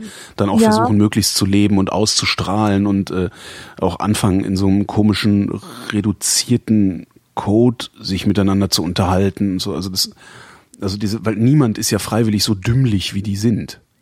Und trotzdem sind Aha, viele freiwillig ja, so dümmlich, wie die aber, sind. Aber da, trans da, transportiert der Musiker einen Lifestyle sozusagen. Ja. Und, und früher sehe ich das nicht so. Also äh, bestes Beispiel ist eigentlich Genesis. Wenn du an Genesis denkst, also wenn ich an Genesis denke, dann, dann denke ich an Traumwelten, an ein bestimmtes Konzept, an eine bestimmte musikalische Ästhetik, die viel mit, mit, mit Skills zu tun hat, mit dem, was die Musik an sich sein soll. Und mhm. nicht, was ist der Phil Collins für ein Typ, das stimmt. hat noch nie irgendjemanden interessiert. Stimmt, wir haben damals keine Phil Collins äh, Klamotten getragen, ja, stimmt. Ja, ganz genau. Äh, niemand hat sich dafür interessiert. Äh, ja gut, bei solchen Bands wie Led Zeppelin oder so mag das vielleicht etwas anderes sein, weil das so schillernde Gestalten waren, die auch äh, dieses Sex, Drugs und Rock'n'Roll transportiert haben. Ähm, die haben schon einen Lifestyle. Ja. mit äh, mitgegeben. Aber bei so Gruppen wie Genesis, da ging es ja wirklich um die Musik. Und ähm, Geht es bei Haftbefehl um die Musik? Wirklich um die Musik? Nee, es geht um den Lifestyle. Äh, ja. ja. Ja, es geht um den Lifestyle, der da transportiert wird. Und vielleicht, vielleicht noch um. Ich bin noch nicht mal sicher, ob es bei solchen Leuten noch um, um die Texte geht. Also ich weiß, eine Freundin von mir, die hört sowas ähm, und der mhm. geht es tatsächlich um die Texte auch, äh, was ich mhm. immer ein bisschen fasziniert zur Kenntnis nehme, weil ich finde die äußerst banal. Ja. Also was die, was die Hip-Hopper von sich geben, ist größtenteils sehr, sehr banal. Ja. Ähm, dann muss man aber auch wiederum sehen, äh, wie alt das Publikum ist, das solche Musik hört. Ähm, und aus, aus unserer Perspektive, was aus unserer Perspektive banal ist, das mag für jemanden, der, weiß ich nicht, 15 Jahre jünger ist, äh, alles andere als banal sein, sondern zentraler, von zentraler größter Wichtigkeit. Ne? Mhm. Ja. Aber, ha, gute Frage. Kann Musik das noch? Keine Ahnung. Beantwortet sie uns. Wir werden es sehen, wenn die Kinder größer werden. Dann sind wir dabei und gucken uns das an. Genesis sehen und sterben. Schön, wir werden gemeinsam Selbstmord begehen. Können Sie uns helfen, bitte? Wobei, soll ich euch erschießen oder was? Ja, das ist doch ein klassischer Hilfeschrei. Ja. Ja, stimmt. Also äh, Schrei nach Aufmerksamkeit ja, einfach. Genau. Hier nehmen zur Kenntnis, was für krasse Typen wir sind. Wahrscheinlich ja, müssten, bräuchten die einfach nur jemanden, der sagt, hey, ich verstehe dein Fandom, weißt du? Du findest diese Gruppe echt geil. Ich verstehe das. Und damit wäre das Problem eigentlich erledigt. Stimmt. Ja. Hast du eigentlich die Antworten, äh, die Dr. Sommer darauf gegeben hat, auch irgendwo gespeichert? Ja, die habe ich auch irgendwo gespeichert, aber die, die habe ich jetzt nicht im Zugriff. Schade. Da, weil die hätte ich dann so nachher im, im Nachhinein, also am Ende der Sendung noch so als als äh, Hidden Track hätten wir die Originalantworten vorlesen ja. können. Naja, dann gucken wir mal. Aber die sind nicht so spannend, muss ich ja, sagen. Wahrscheinlich, ja, wahrscheinlich. Da erwartet man viel, viel zu viel. Okay, nächste Frage. Tropfen mhm. gegen Schüchternheit. Wir haben Hemmungen. Nicht Probleme wegen unseres Aussehens. Wir sind schüchtern. Wir werden bei jeder Kleinigkeit verlegen. Dabei sind wir in der neunten Klasse und kommen bald ins Berufsleben. Deshalb haben wir Angst, dort zu versagen. In der Freizeit gehen wir nie fort, weil wir viel zu schüchtern sind, um mit anderen Glichen in unserem Alter uns zu unterhalten. Wir sind auch in keiner Clique deswegen. Wir haben uns schon überlegt, ob wir nicht so ein Präparat, das in Annoncen angeboten wird, schicken lassen sollen. Kann man Schüchternheit auch ohne Tropfen, Cremes und Salben verlieren? Zwei Mädchen ohne Ortsangabe. Nein, tut mir leid, Mädels, kann man nicht. Es geht nur mit Tropfen, Cremes und Salben. Das ja. ist wieder so eine Annonce übrigens, wie sie in den Groschenheftchen ist. Mhm. Da war nämlich auch, das hab, ich habe da ein Foto von gemacht, aus genau so eins. Erröten? Fragezeichen oder Erröten steht da einfach nur. Sie, also riesengroße große Schrift, so Erröten und dann halt äh, sie erröten leicht und bla bla bla bla bla. Sehr sehr schön, sehr schön. Hemmungen. Ja, aber ähm, was ich auch oft gesehen habe, in Erinnerung auch habe, sind tatsächlich Anti-Pickel-Salben, die mit dem Thema Schüchternheit rumspielen. Und Aha. zwar, also die versteckte Botschaft oder die offene Botschaft ist, ähm, du bist schüchtern, ist doch klar warum. Du bist halt verpickelt. Nimm diese Salbe, du wirst die Pickel los und automatisch bist deine Schüchternheit los.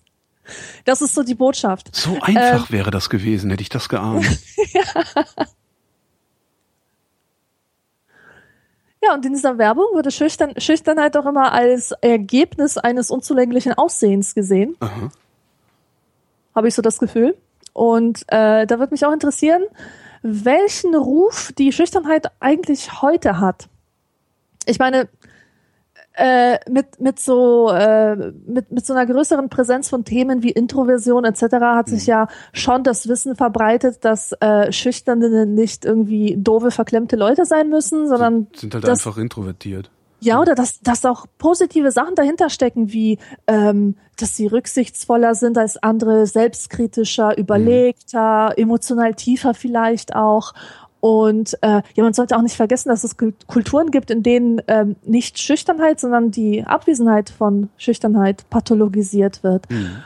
Und ja, ja, klar. Also äh, früher in Polen war das auf jeden Fall so. Also in der in der Zeit, als das noch Ostblock war, ja. dass, dass der schüchterne Mensch der Regelfall war. Ah, das schön. war der gute Mensch, der brave Mensch, der ja. Mensch, der sich fügt und der Mensch, der anderen mit Respekt begegnet. Das war das gesellschaftliche Ideal. Und so ein Mensch, der irgendwie ellenbogenmäßig sich äh, durchkämpft und frech zu anderen ist und die Meinung sagt und so, das, das war ganz. Äh, ja, das ist ein marktwirtschaftliches Motiv natürlich, ja, klar.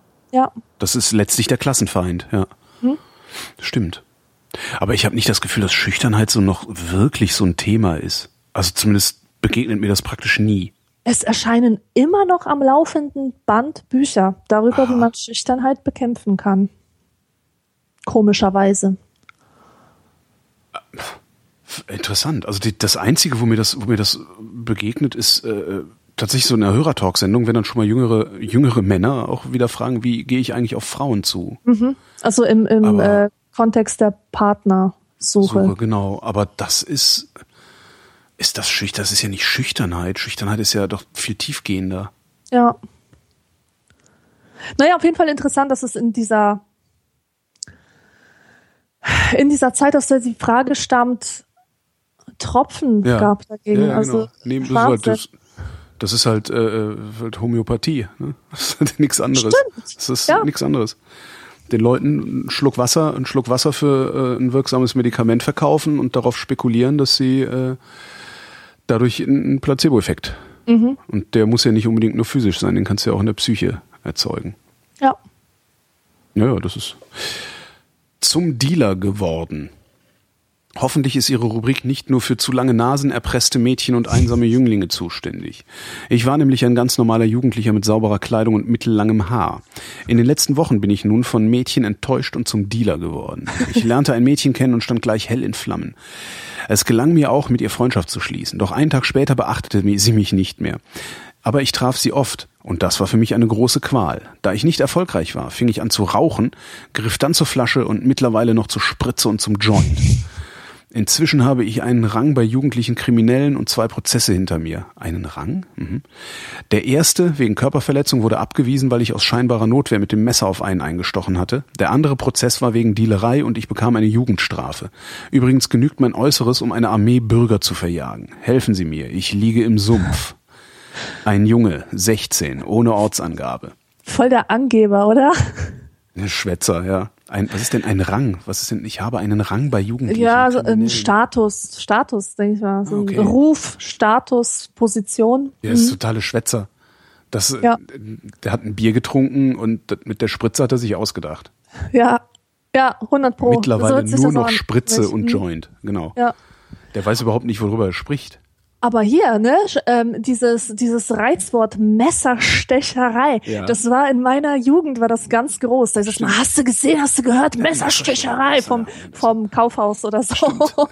Das waren immer die, die coolen Typen, die dabei äh, daran beteiligt waren, ja, und es galt halt so als Auszeichnung, man sagen konnte, ja, und ich stand daneben, ohne mit der Wimper zu zocken. Stimmt. Und es war halt nie eine richtige Messerstecherei, sondern die haben halt irgendwie mit, mit, ihren, mit ihren Messerchen rumgefuchtelt und ja, äh, sind dann wieder gegangen. Ja, ja, weil, so rausgeholt als genau, Drohgebärde oder so. Weil das ist halt, ich habe dann irgendwann, ähm, habe ich mal Bilder von echten, äh, echten äh, Messerstechereiwunden ähm, gesehen Aha. und das ist halt alles andere als geil. Also das, das ja. ist das willst du, du willst lieber mit Schusswaffen hingehen, weil das sind nicht so brutale Wunden wie Messer machen. Mhm. Das ist echt Wahnsinn. Ähm, wir hatten, mir fällt dann immer bei solchen Sachen so, ja, hier das Mädchen, ne, die, die, äh, ich habe die Frau nicht abgekriegt, äh, ich besauf mich jetzt. Das ist ja auch so ein, so ein Motiv, was immer und immer wieder passiert, äh, dass man, ja. dass man irgendwie, ja, wahrscheinlich sogar von Vorbildern, also aus dem Fernsehen oder sonst was, ne, so an der Bar sitzen und äh, sich volllaufen lassen. Wir hatten einen an der Schule, ähm, der ist von seiner Freundin verlassen worden. Alle haben so gesagt, so, ja, ein Glück, die war eh doof. Und der äh, hat sich so sehr in diesen Verlust reingesteigert, dass der, ich weiß es gar nicht, gefühlt ein Jahr lang nur noch besoffen in die Schule gekommen ist, die ganze Zeit nur getrunken hat und den, ganzen Tag erzählt hat, wie scheiße es ihm ging und dass er sich umbringen würde, bis wir wirklich gesagt haben, ja, ja, dann bring dich halt um. Und dann hat er sich erschossen. Nee, ne? Ja. Es ist schon hart. Also es ist zwar, also wir, ich glaube nicht, dass wir wortwörtlich sagen, dann, dann erschieß dich doch, du Beule oder irgendwie sowas. Aber wirklich so, ja, ja, komm, dann jetzt hör auf zu labern. Das nervt langsam. Ja, der hätte Hau das auch rein, gemacht. Mach. Der hätte das auch gemacht, wenn, wenn er nicht mit euch geredet Wahrscheinlich, hätte. ja, ja. Und, mhm. der, und der hat es auch auf eine ziemlich, also ziemlich asoziale Weise gemacht. Ähm, hat sich halt auf der Türschwelle äh, des, äh, des, des, des Hauses, ich krieg das gar nicht mehr zusammen, auf der Türschwelle des Ferienhauses einer Mitschülerin, also der Eltern Och, einer Mitschülerin. Nee, ne? wo, ja, ja, so richtig, so, so nochmal, so im Abgang nochmal die große Theatralik. Das ja. ist, äh, ich weiß auch nicht, was das war, was den, was den getrieben hat. Depression würde ich beinahe ausschließen. Das wird so, so mit meinem küchenpsychologischen Wissen und in der Rückschau würde ich denken, dass der, das war eine narzisstische Persönlichkeitsstörung, die dazu geführt hat am Ende. Mhm. Weil er hat in einer, einer solchen Theatralik, äh, äh, ja, ja, das war eine narzisstische, ja. Mhm. Wenn ich mir so überlege, wie der sonst drauf war, ja. Aber krass. Also dieses, dieses Trinken, weil man verlassen wurde, habe ich dann genauso gemacht auch. Ähm, ich habe, mhm. äh, wie alt war ich denn da? 15, 16? Irgendwie so in der Ecke. Vielleicht 17? Warte mal. Nee, warte, das kann ich sogar relativ genau. 1985, das muss dann 1986 gewesen sein, da war ich so 16, 17. Da war ich äh, unsterblich verliebt in ein Mädchen aus, ähm, aus Lippstadt. Das ist äh, auch in Westfalen irgendwo. Ähm, und habe, war mit meinen Eltern so auf so einer so Kurztrip, Wochenendreise, irgendwas in so einem Hotel. Und das Hotel hatte eine Bar und das war in der Nähe von Lippstadt, in Bad Sassendorf. Don't ask. Ähm, Im Maritimhotel in Bad Sassendorf war das. Mhm. Äh, und äh, Lippstadt war um die Ecke, da habe ich die besucht und war ganz, ganz furchtbar und bin dann abends nach Hause äh, ins Hotel wieder und war so fertig und, und unsterblich verliebt, dass ich erstmal in die Bar gegangen bin und wirklich so zum Barkeeper mehr oder weniger gesagt ja komm, hit me. dann, mhm. dann, hat er mich abgefüllt und dann habe ich dem die Ohren voll gejault. Da irgendwie oh, mit, mit 16 oder so was. Und habe äh, meinen ersten Cocktail getrunken. Und das war ein Planters Punch. Seitdem muss ich über den Planters Punch sehr lachen, weil das halt so eine total erbärmliche Nummer war, die ich da eigentlich gefahren habe, weil ich unbedingt, also ich meine, ich war halt 16 mitten in der Pubertät und total verknallt in irgendeine Frau, die ich nie mehr wiedersehe. Ähm, und habe mich halt benommen, als wäre ich Humphrey Bogart. Oder das ist auch in der Rückschau sehr, sehr lustig, finde ich. Also ich kann mich sehr gut über mich amüsieren. Also man ist halt wirklich eine arme Wurst, wenn man jung ist. Das stelle ich immer ja. wieder fest. Und wenn ich dann so auf der Straße rumlaufe und die ganzen armen Würste sehe, denke ich mir auch mal, ihr werdet vielleicht, ich, ich wünsche euch eigentlich, dass ihr in 20 Jahren dann zurückguckt und euch auch so köstlich über euch selbst amüsieren könnt, wie ich mich gerade über euch amüsiere und ich mich über mich amüsiere. Das macht nämlich Spaß. Ich finde, das macht sehr, sehr viel Spaß. Nächste Frage. Mein Freund sieht aus wie eine Klobürste. Wo? mein Freund, mit dem ich seit einem Jahr zusammen bin, hat sich die Haare abschneiden lassen.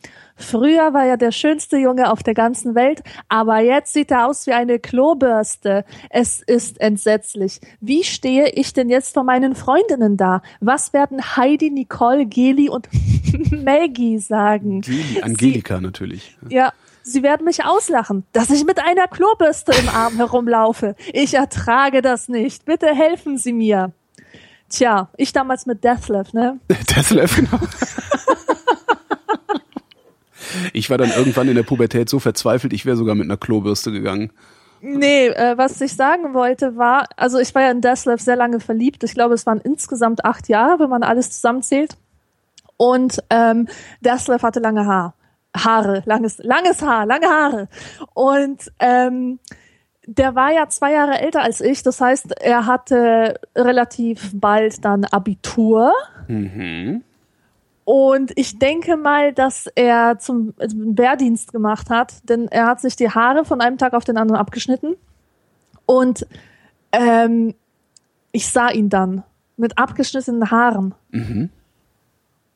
Und dann ist was kaputt gegangen. Da, das war der Klobürsteneffekt. Das war ich, ich habe diesen Mensch nicht wiedererkannt. Ich wusste nicht, was jemals seine Faszination auf mich ausgemacht hatte. Und also doch, ich wusste es. Es waren die langen Haare, die die irgendwas, die äh, ihn so aufgeladen haben mit einer ganz spezifischen Bedeutung, ähm, die so stark symbolisch gewirkt haben, dass das weg war, als als die Haare abfahren. Mhm. Also Wahnsinn. Ähm, und äh, ein paar Jahre vorher war noch so ein Album von den Ärzten erschienen, so ein Konzeptalbum namens Le Frisur. Äh, Le, äh, ja, Le Frisur, da, genau. da ging es halt nur um Frisuren und um Haare und äh, ein Lied, eine Single-Auskopplung hieß Mein Baby war beim Friseur. Früher saß, früher war sie ein Augenschmaus, jetzt sieht sie zum Kotzen aus. Irgendwie sowas. Mhm. Also scheiß pubertärer Text und so, aber ähm, ja, das hat es getroffen.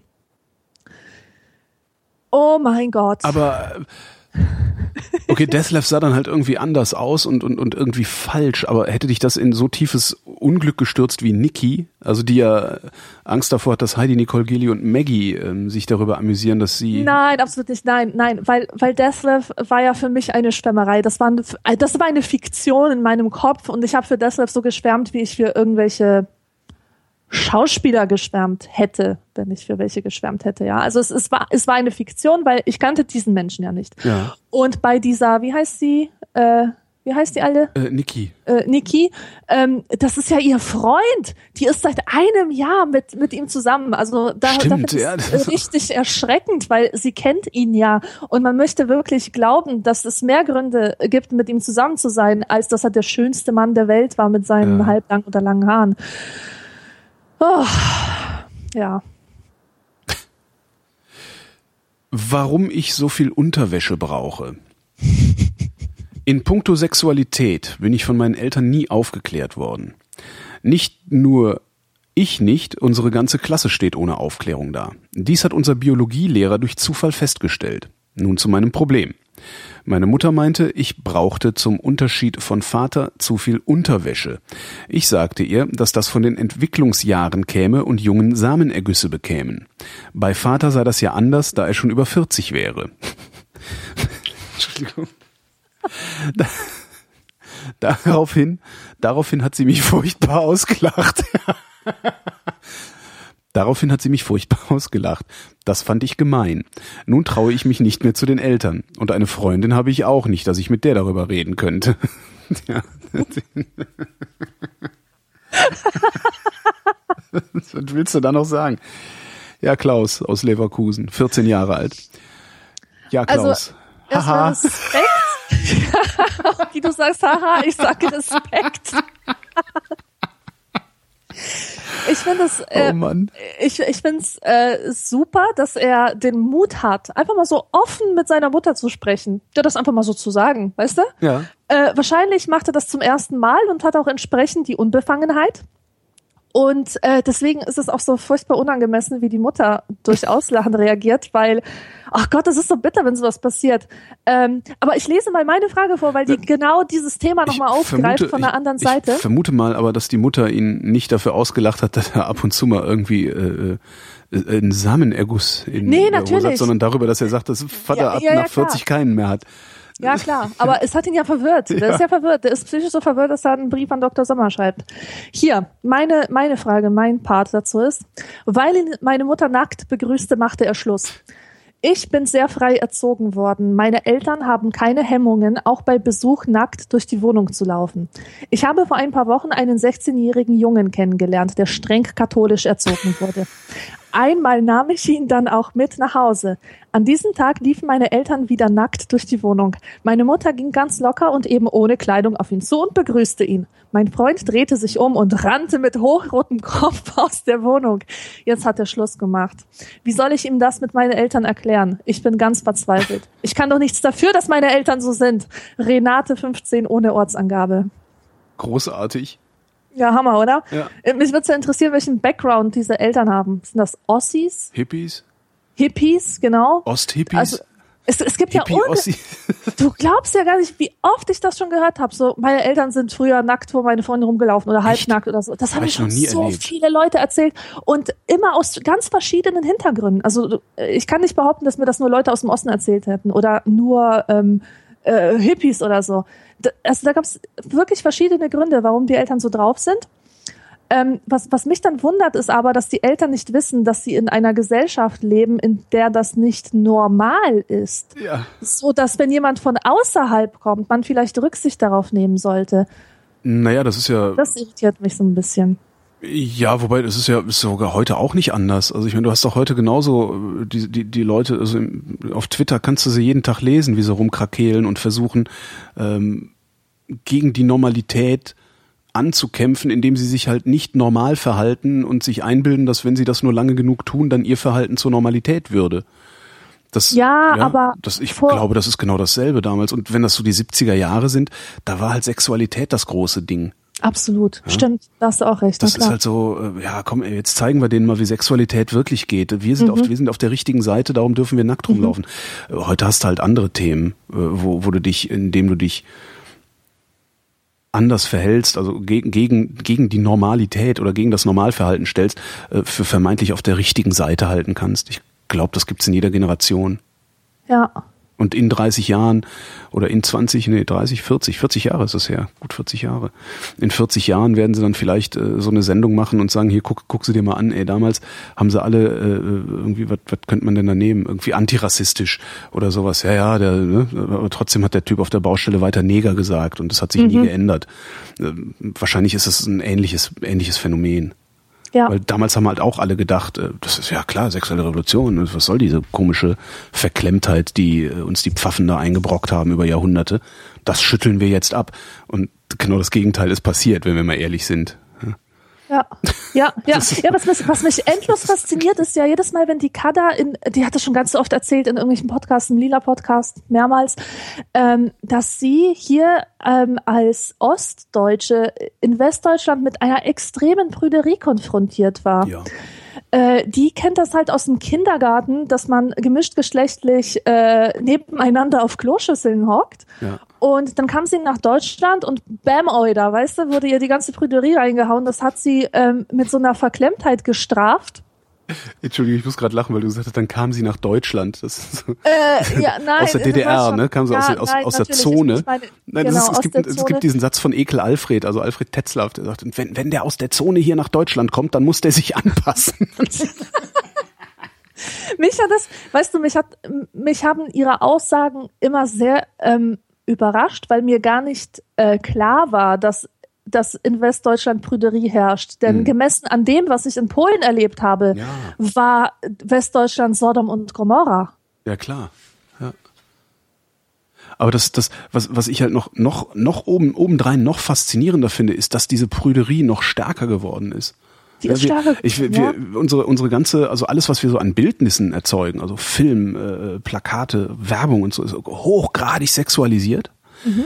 Ähm, aber trotzdem habe ich das, das, das trotzdem gibt es so eine ganz komische Verklemmtheit irgendwie. Äh, das ist eine ganz, ganz seltsame Ambivalenz, finde ich, in der Gesellschaft.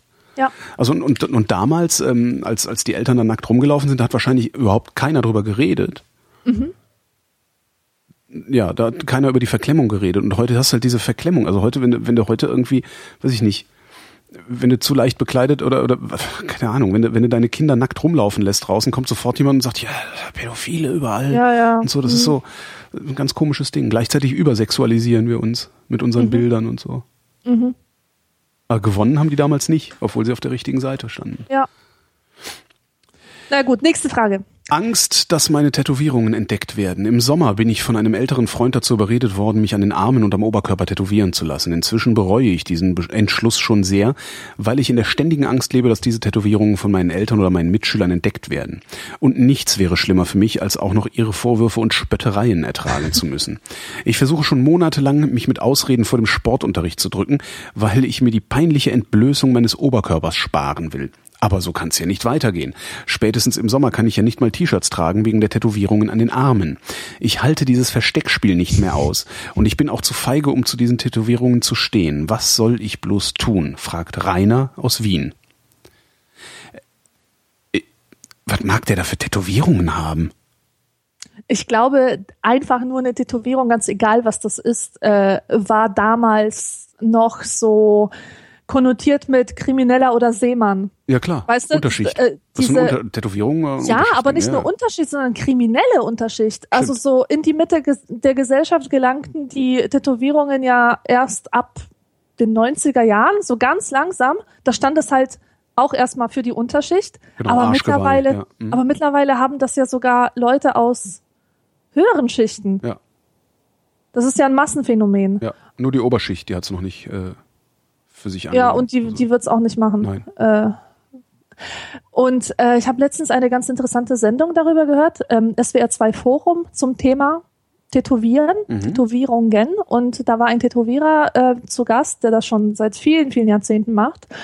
Und er sagt, dass er seinen Job, ähm, dass es bei seinem Job auch eine ethische Komponente gibt, ähm, dass er, dass, dass es zu seinem Job gehört, einfach mal den Leuten ihre Tätowierwünsche auszureden. Ja. Wenn zum Beispiel ein 20-Jähriger ankommt und will an sehr sichtbaren Stellen Tattoos haben, dann sagt er, nee, Junge, weil du bist noch nicht in einem Alter, wo du absehen kannst, welche Konsequenzen das hat für dein Berufsleben. Ja, mhm. du kannst mir jetzt nicht einfach sagen, ich werde eh einen anderen Job machen als im Büro das geht einfach nicht. Oder wenn irgendein Pärchen äh, ankommt und sich das Porträt der Totgeburt tätowieren lassen will.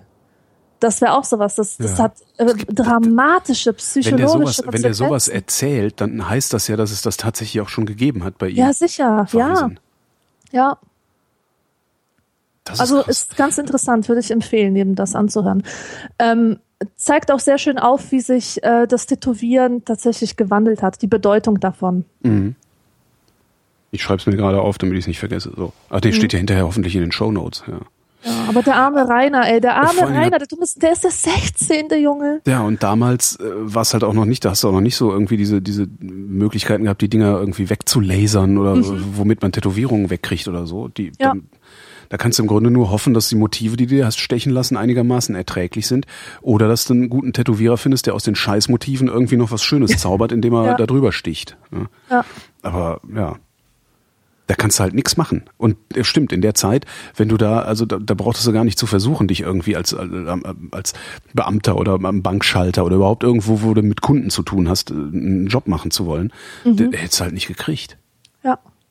Und das, ich könnte mir vorstellen, dass das auch heute in manchen Branchen auch noch so ist. Dass, also ich könnte mir zum Beispiel vorstellen, dass du in Banken äh, keine tätowierten Leute an den Schaltern siehst im direkten mhm. Kundenkontakt. Kann ich mir sehr gut vorstellen, dass das immer noch so ist. Ja. Oder zumindest nicht an den sichtbaren Stellen. Bist du tätowiert? Nein, um Gottes Willen, nein, das, oh, ich, äh, komm. Komm, das können doch nur wirklich die anderen machen. Nein, das können wirklich die anderen machen. Das ist so dermaßen nicht mein Ding. Ey, ich, ich bin so, ich hasse die Idee, etwas Unveränderliches an meinem Körper dran zu haben. Ja. Weil ich, ich will mich immer fühlen wie ein unbeschriebenes Blatt. Je weniger an mir dran ist, desto besser. Äh, der Gedanke, dass etwas an mir dran klebt, ist unerträglich. Mhm. Und das hat nicht so viel. Äh, ich lehne Tattoos eigentlich auch nicht aus ästhetischen Gründen ab oder aus, aus dieser Schichtkonnotation heraus oder so. Ganz und gar nicht. Ich finde, das sieht sogar ganz schön aus ähm, oder kann schön aussehen oder kann sehr gut zu jemandem passen. Aber ähm, ich lehne das ab. Ich lehne ab, etwas, ähm, äh, etwas zu haben, was ich nicht ändern kann. Mhm, mh. Überhaupt, man identifiziert sich mit einer so großen Leidenschaft äh, mit allen möglichen Dingen im Laufe des Lebens, mit einer genauso großen Leidenschaft, distanziert man sich dann wieder davon. Ja. Und das ist auch immer die Gefahr. Du willst ja, etwas tätowieren lassen, von dem du überzeugt bist, dass es dein Leben lang bei dir bleiben wird oder soll oder was auch immer. Aber das tut es einfach nicht. Vielleicht schon, aber nicht bei das, mir. das herauszufinden äh, oder herauszufinden, was das ist, ähm, das äh, stelle ich mir sehr schwer vor und es könnte sein, dass das die wenigsten können. Mhm. Ich habe ich hab mal ähm, ich habe mal vor, also als ich nach Berlin kam, habe ich gegenüber von einem Tattoo-Laden gewohnt. Und da hatte ich kurz mal die Idee, mir ein Tattoo an, auch einfach nur auf den Oberarm stechen zu lassen. Und zwar einen Narren, ähm, weil ich irgendwie das Gefühl hatte, dass äh, ich mein Leben lang dazu da sein könnte, Spaß zu machen. Auf okay, irgendeine okay. Art und Weise. Und ähm, ich habe es nicht gemacht. Ich bin auch froh, dass ich es nicht gemacht habe, weil ich finde es prinzipiell eher Blödsinn. Also mittlerweile finde ich sogar albern, weil das als so ein, ein, so, so, so ein beliebiges Massenphänomen geworden ist, ähm, dass jetzt halt Leute, also ich habe zum Beispiel nie verstanden, Leute, die sich Tribals tätowieren. Also mhm. äh, ich will halt tätowiert sein, aber das soll keine Aussage treffen. Das finde ich irgendwie, passt bei mir nicht zusammen. Also ich finde, wenn ja. du dich tätowieren lässt, dann, dann, dann auch mit einem Motiv, das irgendetwas sagt und nicht, das einfach nur existiert, das einfach nur da ist. So ein Ornament, das nicht mehr weggeht, das brauche ich nicht. Ähm, aber ich hätte Recht behalten und das finde ich interessant. Also ich hätte jetzt nach fast 20 Jahren, äh, wäre das immer noch das richtige Tattoo auf meinem Oberarm gewesen. Und das finde ich eigentlich ganz interessant. Ah. Aber habe diese Erkenntnis mal und ich habe diese Erkenntnis vermutlich auch nur durch Zufall gehabt. Also, mhm. Weil damals habe ich noch nicht mal, damals habe ich noch nicht mal irgendwie in, in der Öffentlichkeit agiert. Ja, damals äh, habe ich, ich habe nicht, da war ich noch nicht beim Radio und nix. Das heißt, die Mutmaßung, die ich damals hatte, hat sich hinterher erst als wahr herausgestellt. Mhm. Und jetzt müssen wir mal gucken, wie es weitergeht. Das weiß man ja auch ja. nicht. Nächste Frage. Bitte. Ich küsste einen Türken, jetzt soll ich ihn heiraten. Vor kurzem flirtete ich in der Disco mit einem sehr netten Türken. Ich dachte mir auch nichts dabei, ihm zum Abschied einen Kuss zu geben. Wir verabredeten uns, zusammen auf den Rummelplatz zu gehen. Doch er rückte mit seinem Vater an, der mich als Nutte bezeichnete und von mir verlangte, dass ich seinen Sohn heirate. Ich liebe Ali, jedoch möchte ich mit meinen 17 Jahren noch nicht mein ganzes Leben versauen. Wenn meine Eltern davon erfahren, setzen sie mich entweder auf die Straße oder sie schicken mich in ein Heim. Doris, 17 aus Berlin. Ja. ja. Äh, interessantes äh, Islambild. Ist, ja, War, es ist so. Äh, Äh, das, äh, ich finde das so krass. Also es ist so, ja. Ähm, ich find's interessant, dass ähm, mein Islambild tatsächlich über die ganzen Jugendjahre hinweg genauso war. Denn es war geprägt von zwei Büchern. Das erste Buch war Nicht ohne meine Tochter. Ja. Das hatte damals jeder im Regal. Man sah es ständig, überall, überall war es. Und das zweite war so ein Jugendbuch von Federica de Cesco, heißt sie, glaube ich, Aisha. Da ging es halt um, um so eine Jugendliche, die versucht, aus den Zwängen in ihrer Familie auszubrechen. Sie lebt in Frankreich und ist halt von dem Islam so komplett erniedrigt und unterdrückt. Und das war mein Islambild. Und jedes Mal, wenn ich ein Mädchen oder eine junge Frau mit Kopftuch gesehen habe, habe ich gedacht, oh mein Gott, ich mag ja gar nicht wissen, was bei der zu Hause abgeht. Ja. Diese arme Seele in Not.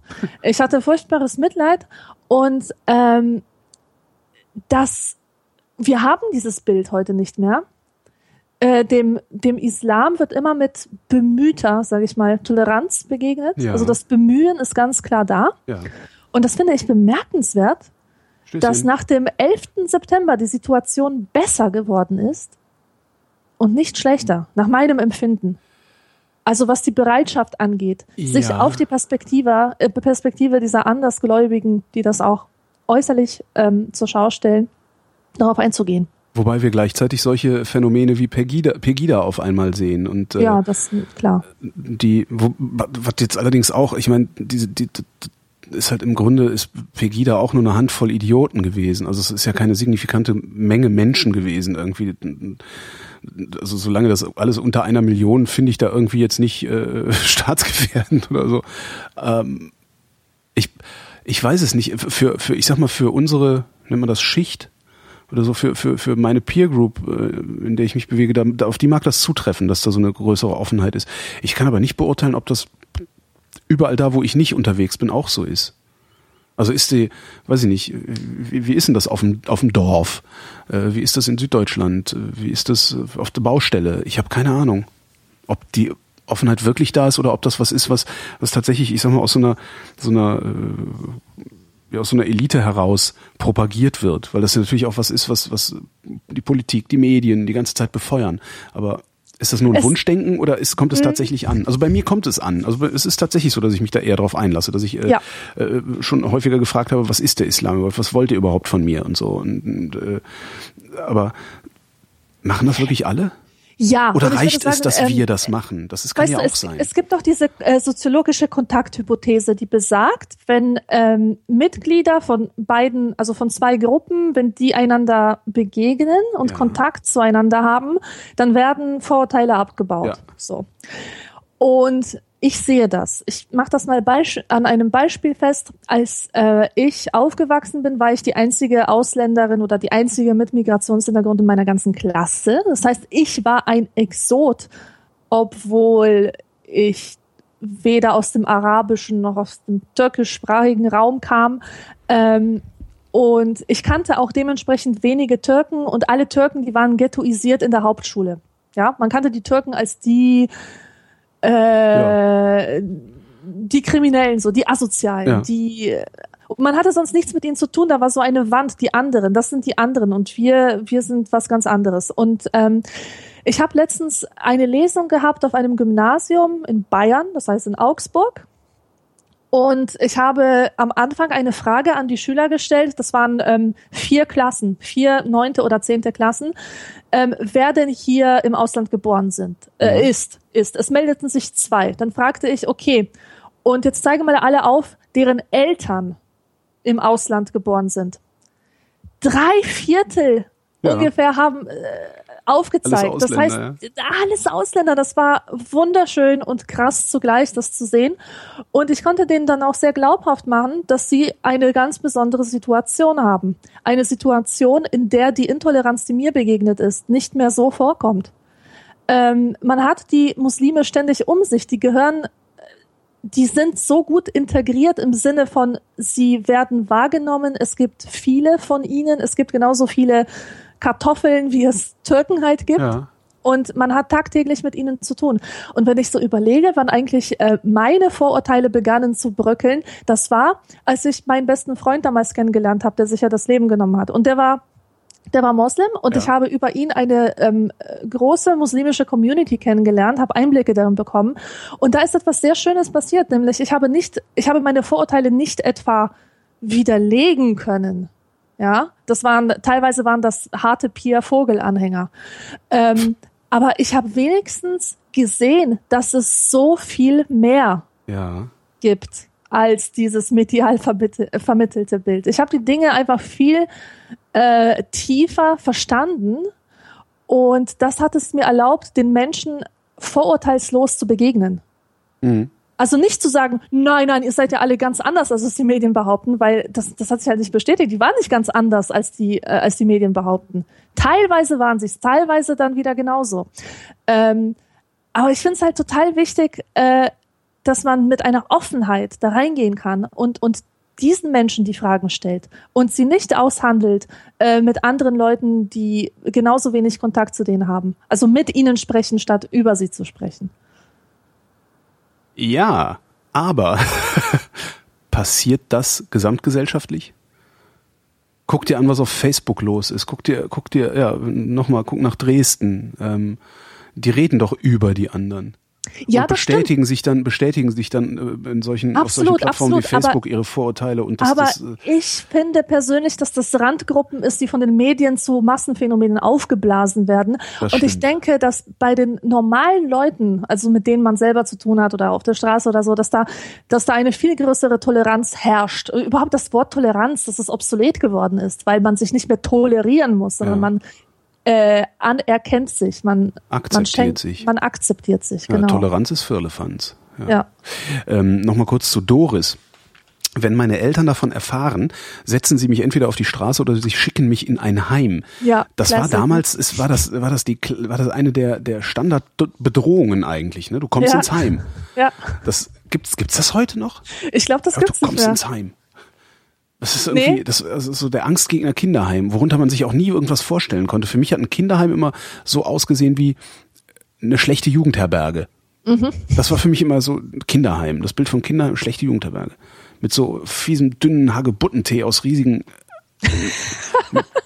Edelstahlkannen. Ja. Äh, ja, und, und dann frage ich mich außerdem, ob es das wirklich gibt äh, du gibst einem Türken einen Kuss, dann kommt er mit seinem Vater, der sagt, du Nutte, du heiratest meinen Sohn. Das kann doch überhaupt nicht sein. Ich meine, das ist so eine Satire. Andererseits, der Typ, der mich Hundesohn genannt hat, hat das auch ernst gemeint. Ich glaube schon, dass es das gab. Oder es gibt, ja, mag sein. Es gibt ja, es gibt ja alles. Stimmt, es gibt alles. Und zwar auch noch als Pornografie. Ich habe Angst, wie James Dean zu enden. Ich habe Angst, dass mir das gleiche passiert wie, James, wie mit James Dean. Seit zwei Jahren bin ich ein Fan des toten Schauspielers. Warum ich Angst habe? Ich bin auch am 8. Februar geboren, bin ebenfalls 1,72 groß, blond und blauäugig und habe auch die gleichen Lippen- und Nasenkonturen wie er. Und da ist noch etwas, worüber ich mich wundere. Ich trage gern Jeans und T-Shirts, meist ungepflegt. Bin ein Einzelgänger, gehe gern ins Kino, beobachte das Leben gern und schreibe das J so wie er. Als ich mal eine Biografie von ihm las, merkte ich, dass er dies alles auch tat. Vorher wusste ich davon aber nichts. Ich, ist es nicht eigenartig, dass ich mich mit seinem Leben total identifizieren kann? Aber das Stärkste kommt noch. Einmal brachte mich eine Bekannte in einem silbergrauen Auto nach Hause. Erst war es mir nicht bewusst, doch dann bekam ich große Angst. Wovor, weiß ich heute nicht. Mein Vater meint, es sei alles nur Einbildung und ich würde mich in etwas, Zitat, hineinsteigern. Martin aus Fellmar. Ja, ganz schön viele Zufälle, Martin. Das, ja. Such weiter und du wirst fündig. in einem silbergrauen Auto nach Hause gebracht. James Dean, James Dean hat sich in einem silbergrauen Porsche totgefahren. Ah, ähm, okay, das wusste ich nicht. Das ja. Einmal brachte mich eine Bekannte in einem silbergrauen, das ist super, der Typ, äh, ja, bleib dabei, Martin, dann äh, verdienen hinterher Psychotherapeuten sehr viel Geld an dir. Ja. Angststörungen wegmachen. Ja, lustig. Ich habe mich auch mal mit jemandem so krass identifiziert und zwar mit Nietzsche. ich habe also ich habe Sachen von Nietzsche gelesen und ich habe eigentlich das das gesamte Buch äh, unterstrichen. Also alles, alles was er sagte, waren meine Gedanken, genau meine Gedanken und erst später ist mir klar geworden, das waren nicht meine Gedanken, sondern Sätze, denen ich zustimmte. Ja. Sätze von ihm, denen ich zustimmte. Ja, und das ist ein riesengroßer Unterschied. Ja. Stimmt. Aber was ja. ich da für Gedanken hatte, so, ich bin Nietzsche, reinkarniert. Super. Nee, so, so einen Föhn hatte ich noch nicht. Der ist glücklicherweise an mir vorbeigegangen. Nächste ja, Frage. Äh, nächste Frage. Kann ich meine Sommersprossen wegbrennen lassen? Wie bekomme ich meine Sommersprossen weg? Kann man sie nicht wegbrennen lassen. Auf die Dauer, sie immer überschminken zu müssen, dann mache ich mir ja die Haut kaputt. Und die Schminke ist zu teuer. Betty 14 aus Bayreuth. Kann Wie deprimierend. Äh, ich finde es deprimierend, dass Sommersprossen einmal dieses Stigma hatten. Ich weiß nicht, ob man das, das haben kann. Die immer noch. Äh, also ich kenne so viele Menschen mit Sommersprossen, die sagen, hey, ich hätte so gerne keine Sommersprossen. Und ich denke mal, hey, cool, Sommersprossen. Ja, ich auch. Ich liebe Sommersprossen. ja, Voll schön. Ja. Vor allem, wenn die noch mit roten Haaren kombiniert sind. Uh, ich mag, ja. mag das sehr. Ja, ja, ja. So ein irischer Typ, weißt du? Ein irischer Typ. Immer also besoffen. Frau. Äh, immer besoffen. Nein, ich meine nicht den Typen. Ich meine ein, bei Frauen, der irische Typ mit den roten, der lockigen Rote Haare, Sommersprossen, besoffen. Ja. Ja. Aber gut, äh, diese Frage habe ich jetzt nur reingenommen, um nochmal darauf aufmerksam zu machen, wie sehr sich Schönheitsideale ändern. Wieso oder ändern? Die wollen doch ja, heute gut, auch keine Sommersprossen haben, die Leute, die Sommersprossen haben. Ja, aber ich beobachte, ich beobachte immer mehr so eine Öffnung für für bestimmte Abweichungen Mhm. Das macht die Modebranche, kann das ganz gut. Also dieser, dieser ganze Modezirkus, die, die arbeiten ja äh, mit Models, die sehr krass abweichen von den Normen irgendeiner ja. äh, Sache. Da gibt es dieses Model, das eine Pigmentstörung hat und ein zweifarbiges Gesicht. Die ist halb schwarz, halb weiß, so gefleckt. Ähm, oder auch diese Albino-Schwarzen, ähm, die, die werden in der Modebranche werden sie mit der, äh, also was heißt Branche, weiß schon, ja. diese Laufsteg-Sachen, ja. äh, da werden sie mit offenen Armen empfangen und äh, vermitteln dadurch auch so ein so eine Öffnung für. Ja, und dann kriegst du diesen, dann, dann kriegst du so einen Trickle-Down-Effekt, ne? Mhm. Wenn es da normal wird, äh, kommt das irgendwann auch ganz unten genau. in der genau. Gesellschaft an, sozusagen, ja, wenn es da oben. Ja. Das möchte man hoffen. Ja. Ja, möchte man hoffen, ob es so wird. Hm. Kann laute Musik wie eine Droge sein? Wenn ich von der Arbeit komme, reiße ich meinen Turm immer voll auf. Es sind zweimal 100 Watt, denn ich bin ein eingefleischter Heavy Metal Freak und stehe auf laute Musik. Dass das meinen Eltern nicht passt, nee, da das meinen Eltern nicht passt, habe ich mir einen Kopfhörer besorgt und dann heißt es volle Pulle, volle Power, hat Thomas Gottschalk das geschrieben oder was? Und dann reiße ich alles auf, was der Turm hergibt. Ich mache das so lange, bis mir die Ohren qualmen. Nun meine Frage. Ist oder kann laute Musik wie eine Droge sein, weil ich das jeden Tag mache? Äh, ja. Sicher Uwe, 17. Ach ja, Uwe 17 aus Bad Kreuznach. Ja. Ich finde dieses volle Pulle, volle Power, das ist so Thomas Gottschalk Deutsch. Der, Echt? der redet so. Ja, ja, der hat auch in seinen Radiosendungen so geredet wenn man so alte Mitschnitte mal irgendwo äh, zu hören kriegt, sagt man, jetzt volle Pulle. Manfred Sechsauer Deutsch kann man es auch nennen. Das, Super, das so ist ja auch so ein bisschen geredet. so die, äh, die Sprache von den Fahrgeschäften. Ja, äh, stimmt. Und Turm ist halt schön, weil damals, ne, hatte man, damals hatte man einen HiFi-Turm. Genau, was ist da, was ist damit eigentlich passiert? Das haben die Leute gar nicht mehr, oder? Naja, das waren halt auch, der Turm waren ja im Grunde auch nur einzelne Komponenten, die übereinander in einem Rack gestanden haben. Und äh, heute ist es dann, entweder hast du äh, irgendwie so komische 5.1 Surround-Systeme äh, mit kleinen Verstärkern, die irgendwo sind und äh, da hängt dann per Bluetooth irgendein Handy dran und spielt Musik. Oder du hast die Komponenten immer noch, aber anders aufgestellt würde ich sagen. Also niemand hat heute mehr, also jedenfalls habe ich das seit Jahrzehnten nicht mehr gesehen, in der Ecke der Wohnung so eine Stereoanlage stehen, am besten noch oben mit so einem Klappdeckel, so einem Rauchglas-Klappdeckel, wo drunter der Plattenspieler dann noch ist, äh, mhm. äh, und rechts und ja. links davon so Lautsprecherboxen, sowas. Das ist irgendwie aus der Mode gekommen. Also diese Art der Aufbewahrung der Gerätschaften scheint aus der Mode mhm. gekommen zu sein. Die Geräte gibt's ja immer noch. Ja, aber laute Musik kann wie eine Droge sein, auf Absolut. jeden Fall. Ja, ja, ja. Also da hatten wir früher, als wir, als wir in den 90ern auf den, auf den ganzen Techno-Partys waren, hatten wir auch einen dabei, Frank hieß der. Der hat nie was eingeworfen und war immer der draufste. Das geht schon, ja. Mhm. Äh, ja, nächste Frage. Mhm. Ich will immer allen imponieren. Ich habe ein Problem, das ich schon oft versuchte zu lösen. Und zwar versuche ich meinen Freunden, Geschwistern und Verwandten zu imponieren, sie praktisch in meinen eigenen Schatten zu stellen und das in so ziemlich allen Dingen. Da ist zum Beispiel meine Freundin. Sie bekam vor einigen Wochen ein Wellensittich und erklärte mir einiges über Vogelzucht und was ihr Sprössling alles für Unsinn anstellt. Da wir auch mal Vögel hatten, versuchte ich sofort, sie mit Ereignissen meines Vogels zu übertrumpfen. Meine Freundin wurde ganz schön beleidigt, was ich auch voll verstehen kann, denn sie muss ja annehmen, dass ich mich für ihre Sachen kaum interessiere. So geht es mir immer, wenn ich von einer Sache erzähle, auf äh, äh, äh, so geht es mir immer, wenn einer von einer Sache erzählt, auf die er stolz ist. Dann denke ich mir, was der kann, kann ich schon lange. Ich merke selber, dass ich andere damit verletze, aber es ist ein ganz komischer Drang in mir, den ich nicht beseitigen kann. Renate 15 aus Baden-Baden. Arschloch.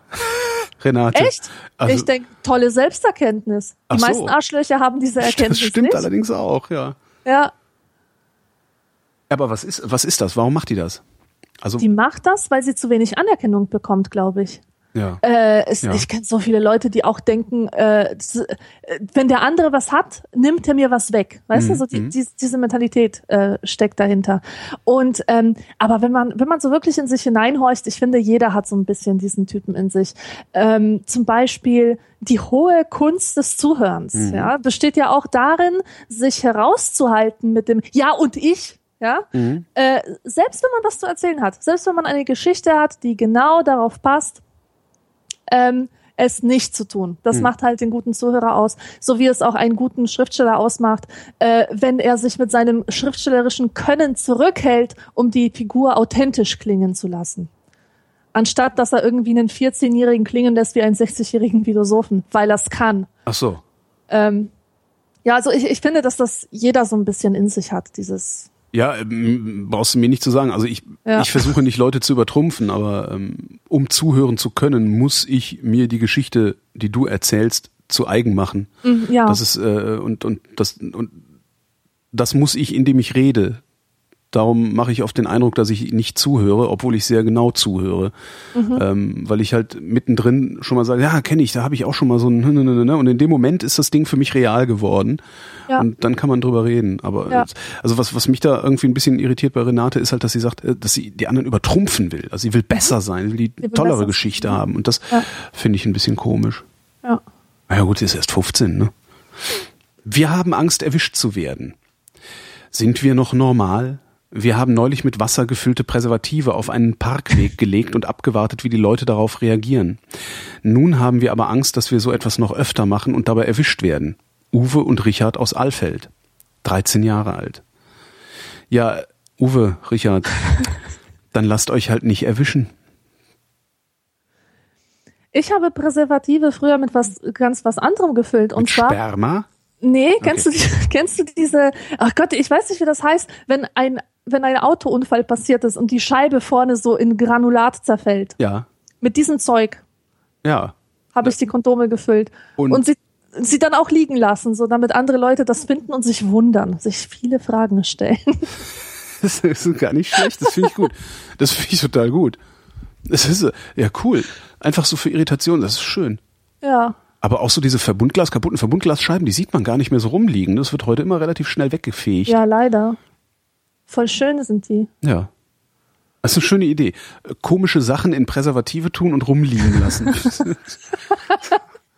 so, das, das, und, da finde ich Verbundglas besonders gut, weil das gehört da so gar nicht hin. Also mhm. so ja, Wasser drin, haha, lustig, Luftballon, aber hä? Sehr schön, Verbundglasbrösel. Das, ich, das muss ich mal machen. Wir müssen, ich, man muss sowieso viel mehr irritieren. Ja. Nächste Frage. Seit der Party denke ich Tag und Nacht an ihn. Ich habe ein ganz großes Problem und wenn Sie das nicht lösen, gebe ich mir die Kugel. Ich habe auf einer Party einen duften Typen kennengelernt, aber er hat leider keine Notiz von mir genommen. Ich denke Tag und Nacht an ihn. Bitte helfen Sie mir, sonst mache ich Schluss. Tina 13 aus Darmstadt. Dieses, dieses Alter 13 scheint mir auch so ein typisches Alter ja. für Selbstmorddrohungen zu sein. Woran das, liegt das?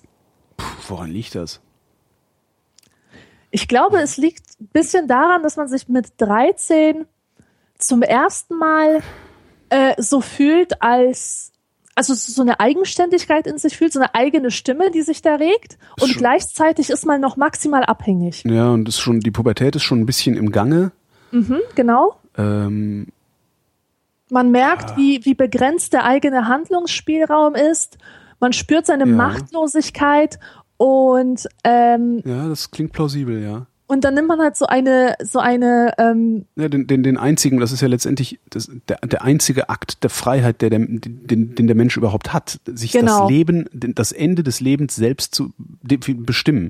Das genau, ist die da einzige Freiheit, Eltern, die wir haben. Da können deine Eltern auch nicht mit reinpfuschen. Du, das ist auch heute noch die ein, das ist auch selbst ja. für Erwachsene die einzige Freiheit, die sie haben. Ja. Ja, wobei das bei Teenagern ja äh, wirklich, also in diesem Alter ist das so eine leere Floskel. Also ja, man ja, ja, schreibt es hin, weil man zeigen, sie, vielleicht spüren sie da, Stimmt, aber vielleicht spüren sie wirklich zum ersten Mal, dass das ein im Grunde ein freiheitlicher Akt ist. Genau, ja. Nächste Frage. Interessanterweise ist auch die Entscheidung dafür, das Leben nicht zu beenden, Nee, das hat schon wieder, ist, ist schon unfreier, weil das was ist, was von außen auch äh, von dir erwartet wird. Äh, ja, alle hänseln mich mit Bampelschnut. Ich habe sehr große Lippen. Deshalb nennt man mich in meinem Freundeskreis Bampelschnut. Ich bekomme davon große Komplexe und weiß nicht mehr, was ich tun soll. Nach außen lasse ich mir nichts anmerken, aber innerlich mache ich das nicht mehr lange mit. Können Sie mein Problem veröffentlichen und mir einen Rat geben? Meine Eltern dürfen nichts davon wissen. Ich würde unheimlichen Ärger kriegen, weil ich streng erzogen werde. Paul Gerhard, 15 aus Dietzenbach. Ja, dann wollen wir mal hoffen, dass in Dietzenbach nicht so viele Paul Gerhards äh, mit 15 Jahren wohnen, die von ihren Eltern erwischt werden könnten. Ähm, ich verstehe den Zusammenhang übrigens nicht. Äh, ich, ja, ich auch nicht. Ich finde streng es erzogen erst, worden. Erstens, erstens, was ist Bampelschnut? Was ist denn das für ein Ausdruck? Ist das irgendwie so ein Racial Slur oder sowas? So ein, so ein, oder Schnut ist der Mund? Und Bampel? Was keine ist Ahnung. Bampel? Bembel, Bembelschnut? Ich weiß nicht, ich habe keine Ahnung. Der Bembel. Ja, Dietzenbach ist doch in Hessen, oder? Hessisch. Hessisch. Bembelschnut. Genau, ich weiß nicht. Bembel. Keine Ahnung. Aber, aber warum der jetzt Ärger kriegt? Weil Genau. er von anderen als, nein, jetzt weiß ich's. Ähm, der kriegt Ärger, weil er die Bravo gelesen hat. Der, der kriegt Ärger, weil er die Bravo liest und einen Brief an Dr. Sommer schreibt. Ich glaube, Ah. das ist das Problem. Also meine Eltern dürfen nichts davon wissen, dass er sich Rat holt bei Dr. Sommer, weil er dann unheimlichen Ärger kriegen würde, weil er die Bravo liest. Ich glaube, also das, das ist das Einzige, was Sinn macht. Stimmt, aber das würde ja bedeuten, dass Dr. Sommer auch zurückgeschrieben hat und nicht nur veröffentlicht hat. Vielleicht hat er ja zurückgeschrieben. Das wäre ja mal interessant. Nein, ich meine, also äh, vielleicht, vielleicht hat, hat dieser äh, äh, Paul Gerhardt befürchtet, dass Dr. Sommer zurückschreibt. Oder so rum, genau. Ja. Und deswegen sollte sein Problem veröffentlicht werden und nicht persönlich beantwortet per Brief. Haben wir dieses Mysterium also geklärt. Endlich. Aufklärung. Die einzige Aufklärungssendung am Sonntag ist das hier. Ja. So, jetzt Ich, kommen wir, äh, jetzt geht's ans Eingemachte. Ja, wie entsteht ein Kind? Meine Eltern traue ich mich nicht zu fragen, wie ein Kind entsteht. Meine Großtante sagt, sie werden vom Klapperstorch gebracht. Meine Religionslehrerin behauptet, sie werden von Gott geknetet. Bitte helfen Sie mir und erklären Sie es mir richtig. Ute Neun aus Stuttgart. Wusstest du, dass die Franzosen äh, glauben, dass, also nicht glauben, äh, dass es im französischen Raum äh, üblich ist, davon auszugehen, dass Babys in Kohlköpfen heranwachsen? Auch Das ich total ist süß, ne? Das gefällt mir voll gut. ja, das ist schön. Kohlköpfe. Ja. Ist, ist neun ein Alter, in dem man Kinder aufklärt? Ich weiß Äh, es gar sollte nicht. man viel, das sollte man viel früher tun, meiner Meinung nach. Mhm. Ähm, Und wie? ja, das ist natürlich die Frage. Ja. Das ist schwierig. Das ist das schwierigste Thema überhaupt. Ähm, bei mir ist alles schiefgelaufen, was nur schieflaufen konnte, und ich kann auch nicht darüber reden, weil es mir zu nahe geht. Oh. So sehr regt mich das bis heute noch auf. Oh. Und Ich kann mich nicht mehr dran erinnern, wie ich aufgeklärt wurde Ja. und von wem. ich habe mich selbst aufgeklärt. Also ich war schon immer aufgeklärt, und dann wurde mir aber die Scham anerzogen. Mhm. Ja, die, Bravo hat mich aufgeklärt, das Leben hat mich aufgeklärt, Ja. Filme haben mich aufgeklärt, also pff. und das war für mich nie irgendwas so hö, hi, hi, und oh, schlimm und hahaha. Also, ja, weißt doch, du, ich das war da, da, das schon in der Schule so Glied. ja, aber das, das Glied lernst gesagt, du, Glied. ab, ja, aber das lernst du von deinen Mitschülern. Du lernst, dass es etwas ist, worüber man zu kichern hat. Das stimmt. Wenn, wenn ein Kind da ganz alleine diese ganzen Entdeckungen macht, hat es diese Reaktionen nicht. Das sind angelernte Reaktionen. Aber gut. Ja, Entschuldigung, ich finde gerade Glied so lustig. Ja. Ich muss Sophie Marceau unbedingt kennenlernen. Ich bin seit etwa eineinhalb Jahren in Sophie Marceau aus dem Film La Boom verliebt und ich möchte sie unbedingt kennenlernen. Ihren Film habe ich mir zwölfmal angeschaut und jetzt, wo der zweite Teil von La Boom bei uns in den Kinos läuft, ist es ganz aus mit mir. Wie kann ich Sophie treffen? Glauben Sie bitte nicht, dass ich so blödsinnige Ansichten hätte, wie sie zu heiraten oder mich an sie ranzumachen. Das Einzige, was ich mir wünsche, ist ist nur, sie einmal zu sehen und mit ihr zu reden. Ich würde jederzeit nach Paris fahren, aber ich habe keine Adresse von ihr. Ein Glück.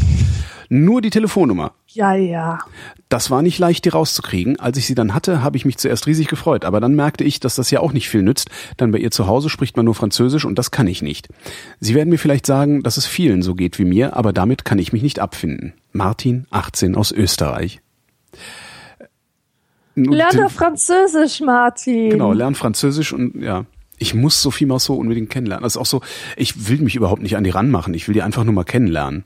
Ja. so, ja, nee, willst du halt nicht. Ja. Äh, Aber hier, äh, Martin sitzt halt jeden Abend im Bett äh, und, und keult sich ein und äh, denkt an Sophie Marceau, aber der will sich nie an die ranmachen. Super. Ähm, also das ist ja so ein klassischer Fall von unerfüllter Liebe, von Starliebe. Ich Star finde ja, dass. Martin mit seinen 18 Jahren viel zu alt ist für so einen Scheiß, aber gut. Ähm, was ich dazu noch zu sagen hätte, ich würde wirklich Französisch lernen an seiner Stelle. Der soll sich mal schön reinsteigern in Französisch lernen, damit er mit äh, Sophie Mousseau reden kann. Und ähm, ich, ich war schon immer eine Verteidigerin der unerfüllten Liebe und auch der Online-Liebe.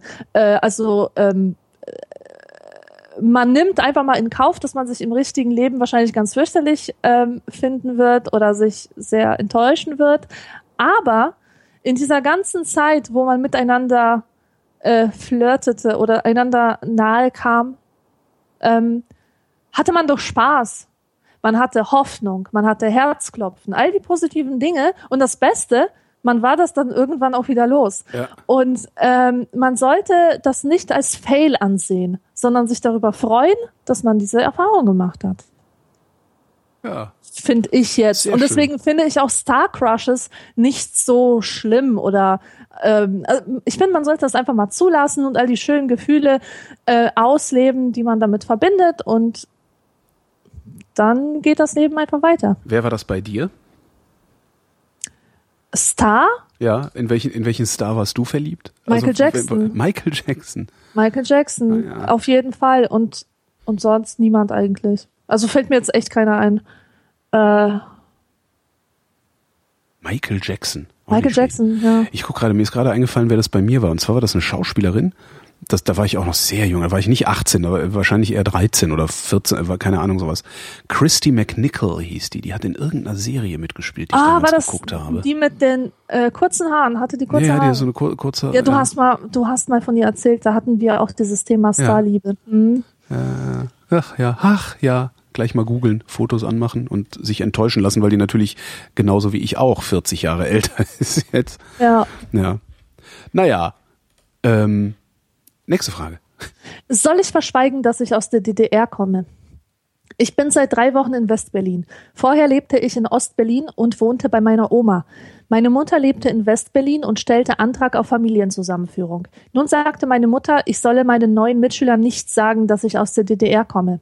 Aber die werden mich doch fragen, was soll ich dann antworten? Mich hatte es getroffen, als ich nur drei Tage vor meiner Ausreise erfuhr, dass es soweit ist und ich nun sofort umziehen müsste. Bei uns hatte ich viele Freunde und Freundinnen, hier bin ich ganz allein. Mutter sagt, ich werde schon Kontakt kriegen, aber ich habe gehört, dass man mich nicht akzeptieren würde, weil ich aus der DDR bin. Ich habe schon Angst vor dem ersten Tag in der Schule. Meine Mutter erzählt mir nur immer, dass es hier doch so schön sei. Doch allein ist es schwer, sich in einer fremden Stadt zurechtzufinden. Manuela 15 aus Berlin. Ich überlege gerade, ob wir Leute aus der DDR bei uns hatten. Ich glaube nicht. Der einzige und Mensch wenn, aus der DDR. Die aber auch ordentlich behandelt. Also, weil das war schon, also selbst, mhm. selbst als, als, als Jugendlicher war mir völlig klar, wer es da rausgeschafft hat, hey, willkommen im Freien, in, in der Freiheit. Also ich habe diese, diese Anti-DDR-Ressentiments, ich habe das nie verstanden. Ich habe es einfach nicht begriffen. Ich kann mich noch gut an einen Moment erinnern, ähm, wo ich mit ein paar Mädchen sprach, die mit äh, Deathlev in, in einer Klasse waren. Ja. Und ähm, Deslev hatte DDR-Hintergrund. Das war der einzige Mensch aus der DDR, den ich jemals, äh, also den ich auf unserer Schule registriert habe.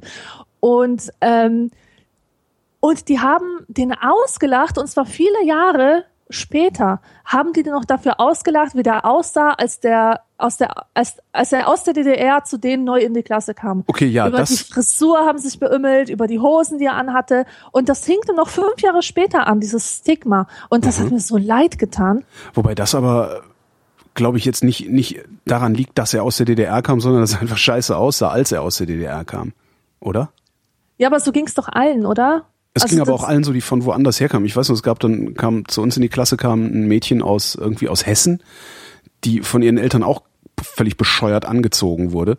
Okay. Äh, und da, über die haben wir uns halt auch kaputt gelacht. Ja, ja. Also das, ich könnte mir vorstellen, dass das nicht wirklich was mit der DDR zu tun hat, sondern eher dann tatsächlich damit, wie du aussiehst. Und es ist natürlich auch dann die Frage, ähm, wie dein Habitus ist. Ne? Also das mhm. kann natürlich sein, dass du überhaupt nicht passt. Mhm. Das kann passieren. Und wenn du dann noch äh, ja, in so eine dominantere, also irgendwo hinkommst, wo, wo sehr viele dominante Leute sind und du dann nicht wirklich reinpasst, kann, kann ich mir gut vorstellen, doch, dass, dass, dass, dass, dass du auf die Fresse kriegst. Ja. ja. Ja, doch. Aber bei uns, ich wüsste keinen. Nee. Und an dieser Stelle, liebe Alexandra, werte Hörerschaft, müssen wir die Sendung beenden. denn äh, ich habe noch einen Termin. Ja, dann beenden wir die Sendung und den Rest der Fragen verschieben wir auf nächstes Jahr. Genau, wo ich dann wieder vollkommen verkatert da sitze und keinen klaren genau. Gedanken fassen kann. Vielen Dank für dieses Gespräch, Frau Dr. Sommer. Und vielen Dank für eure Aufmerksamkeit, liebe Leserschaft. Vielen Dank für eure Aufmerksamkeit. Liebe Leserschaft.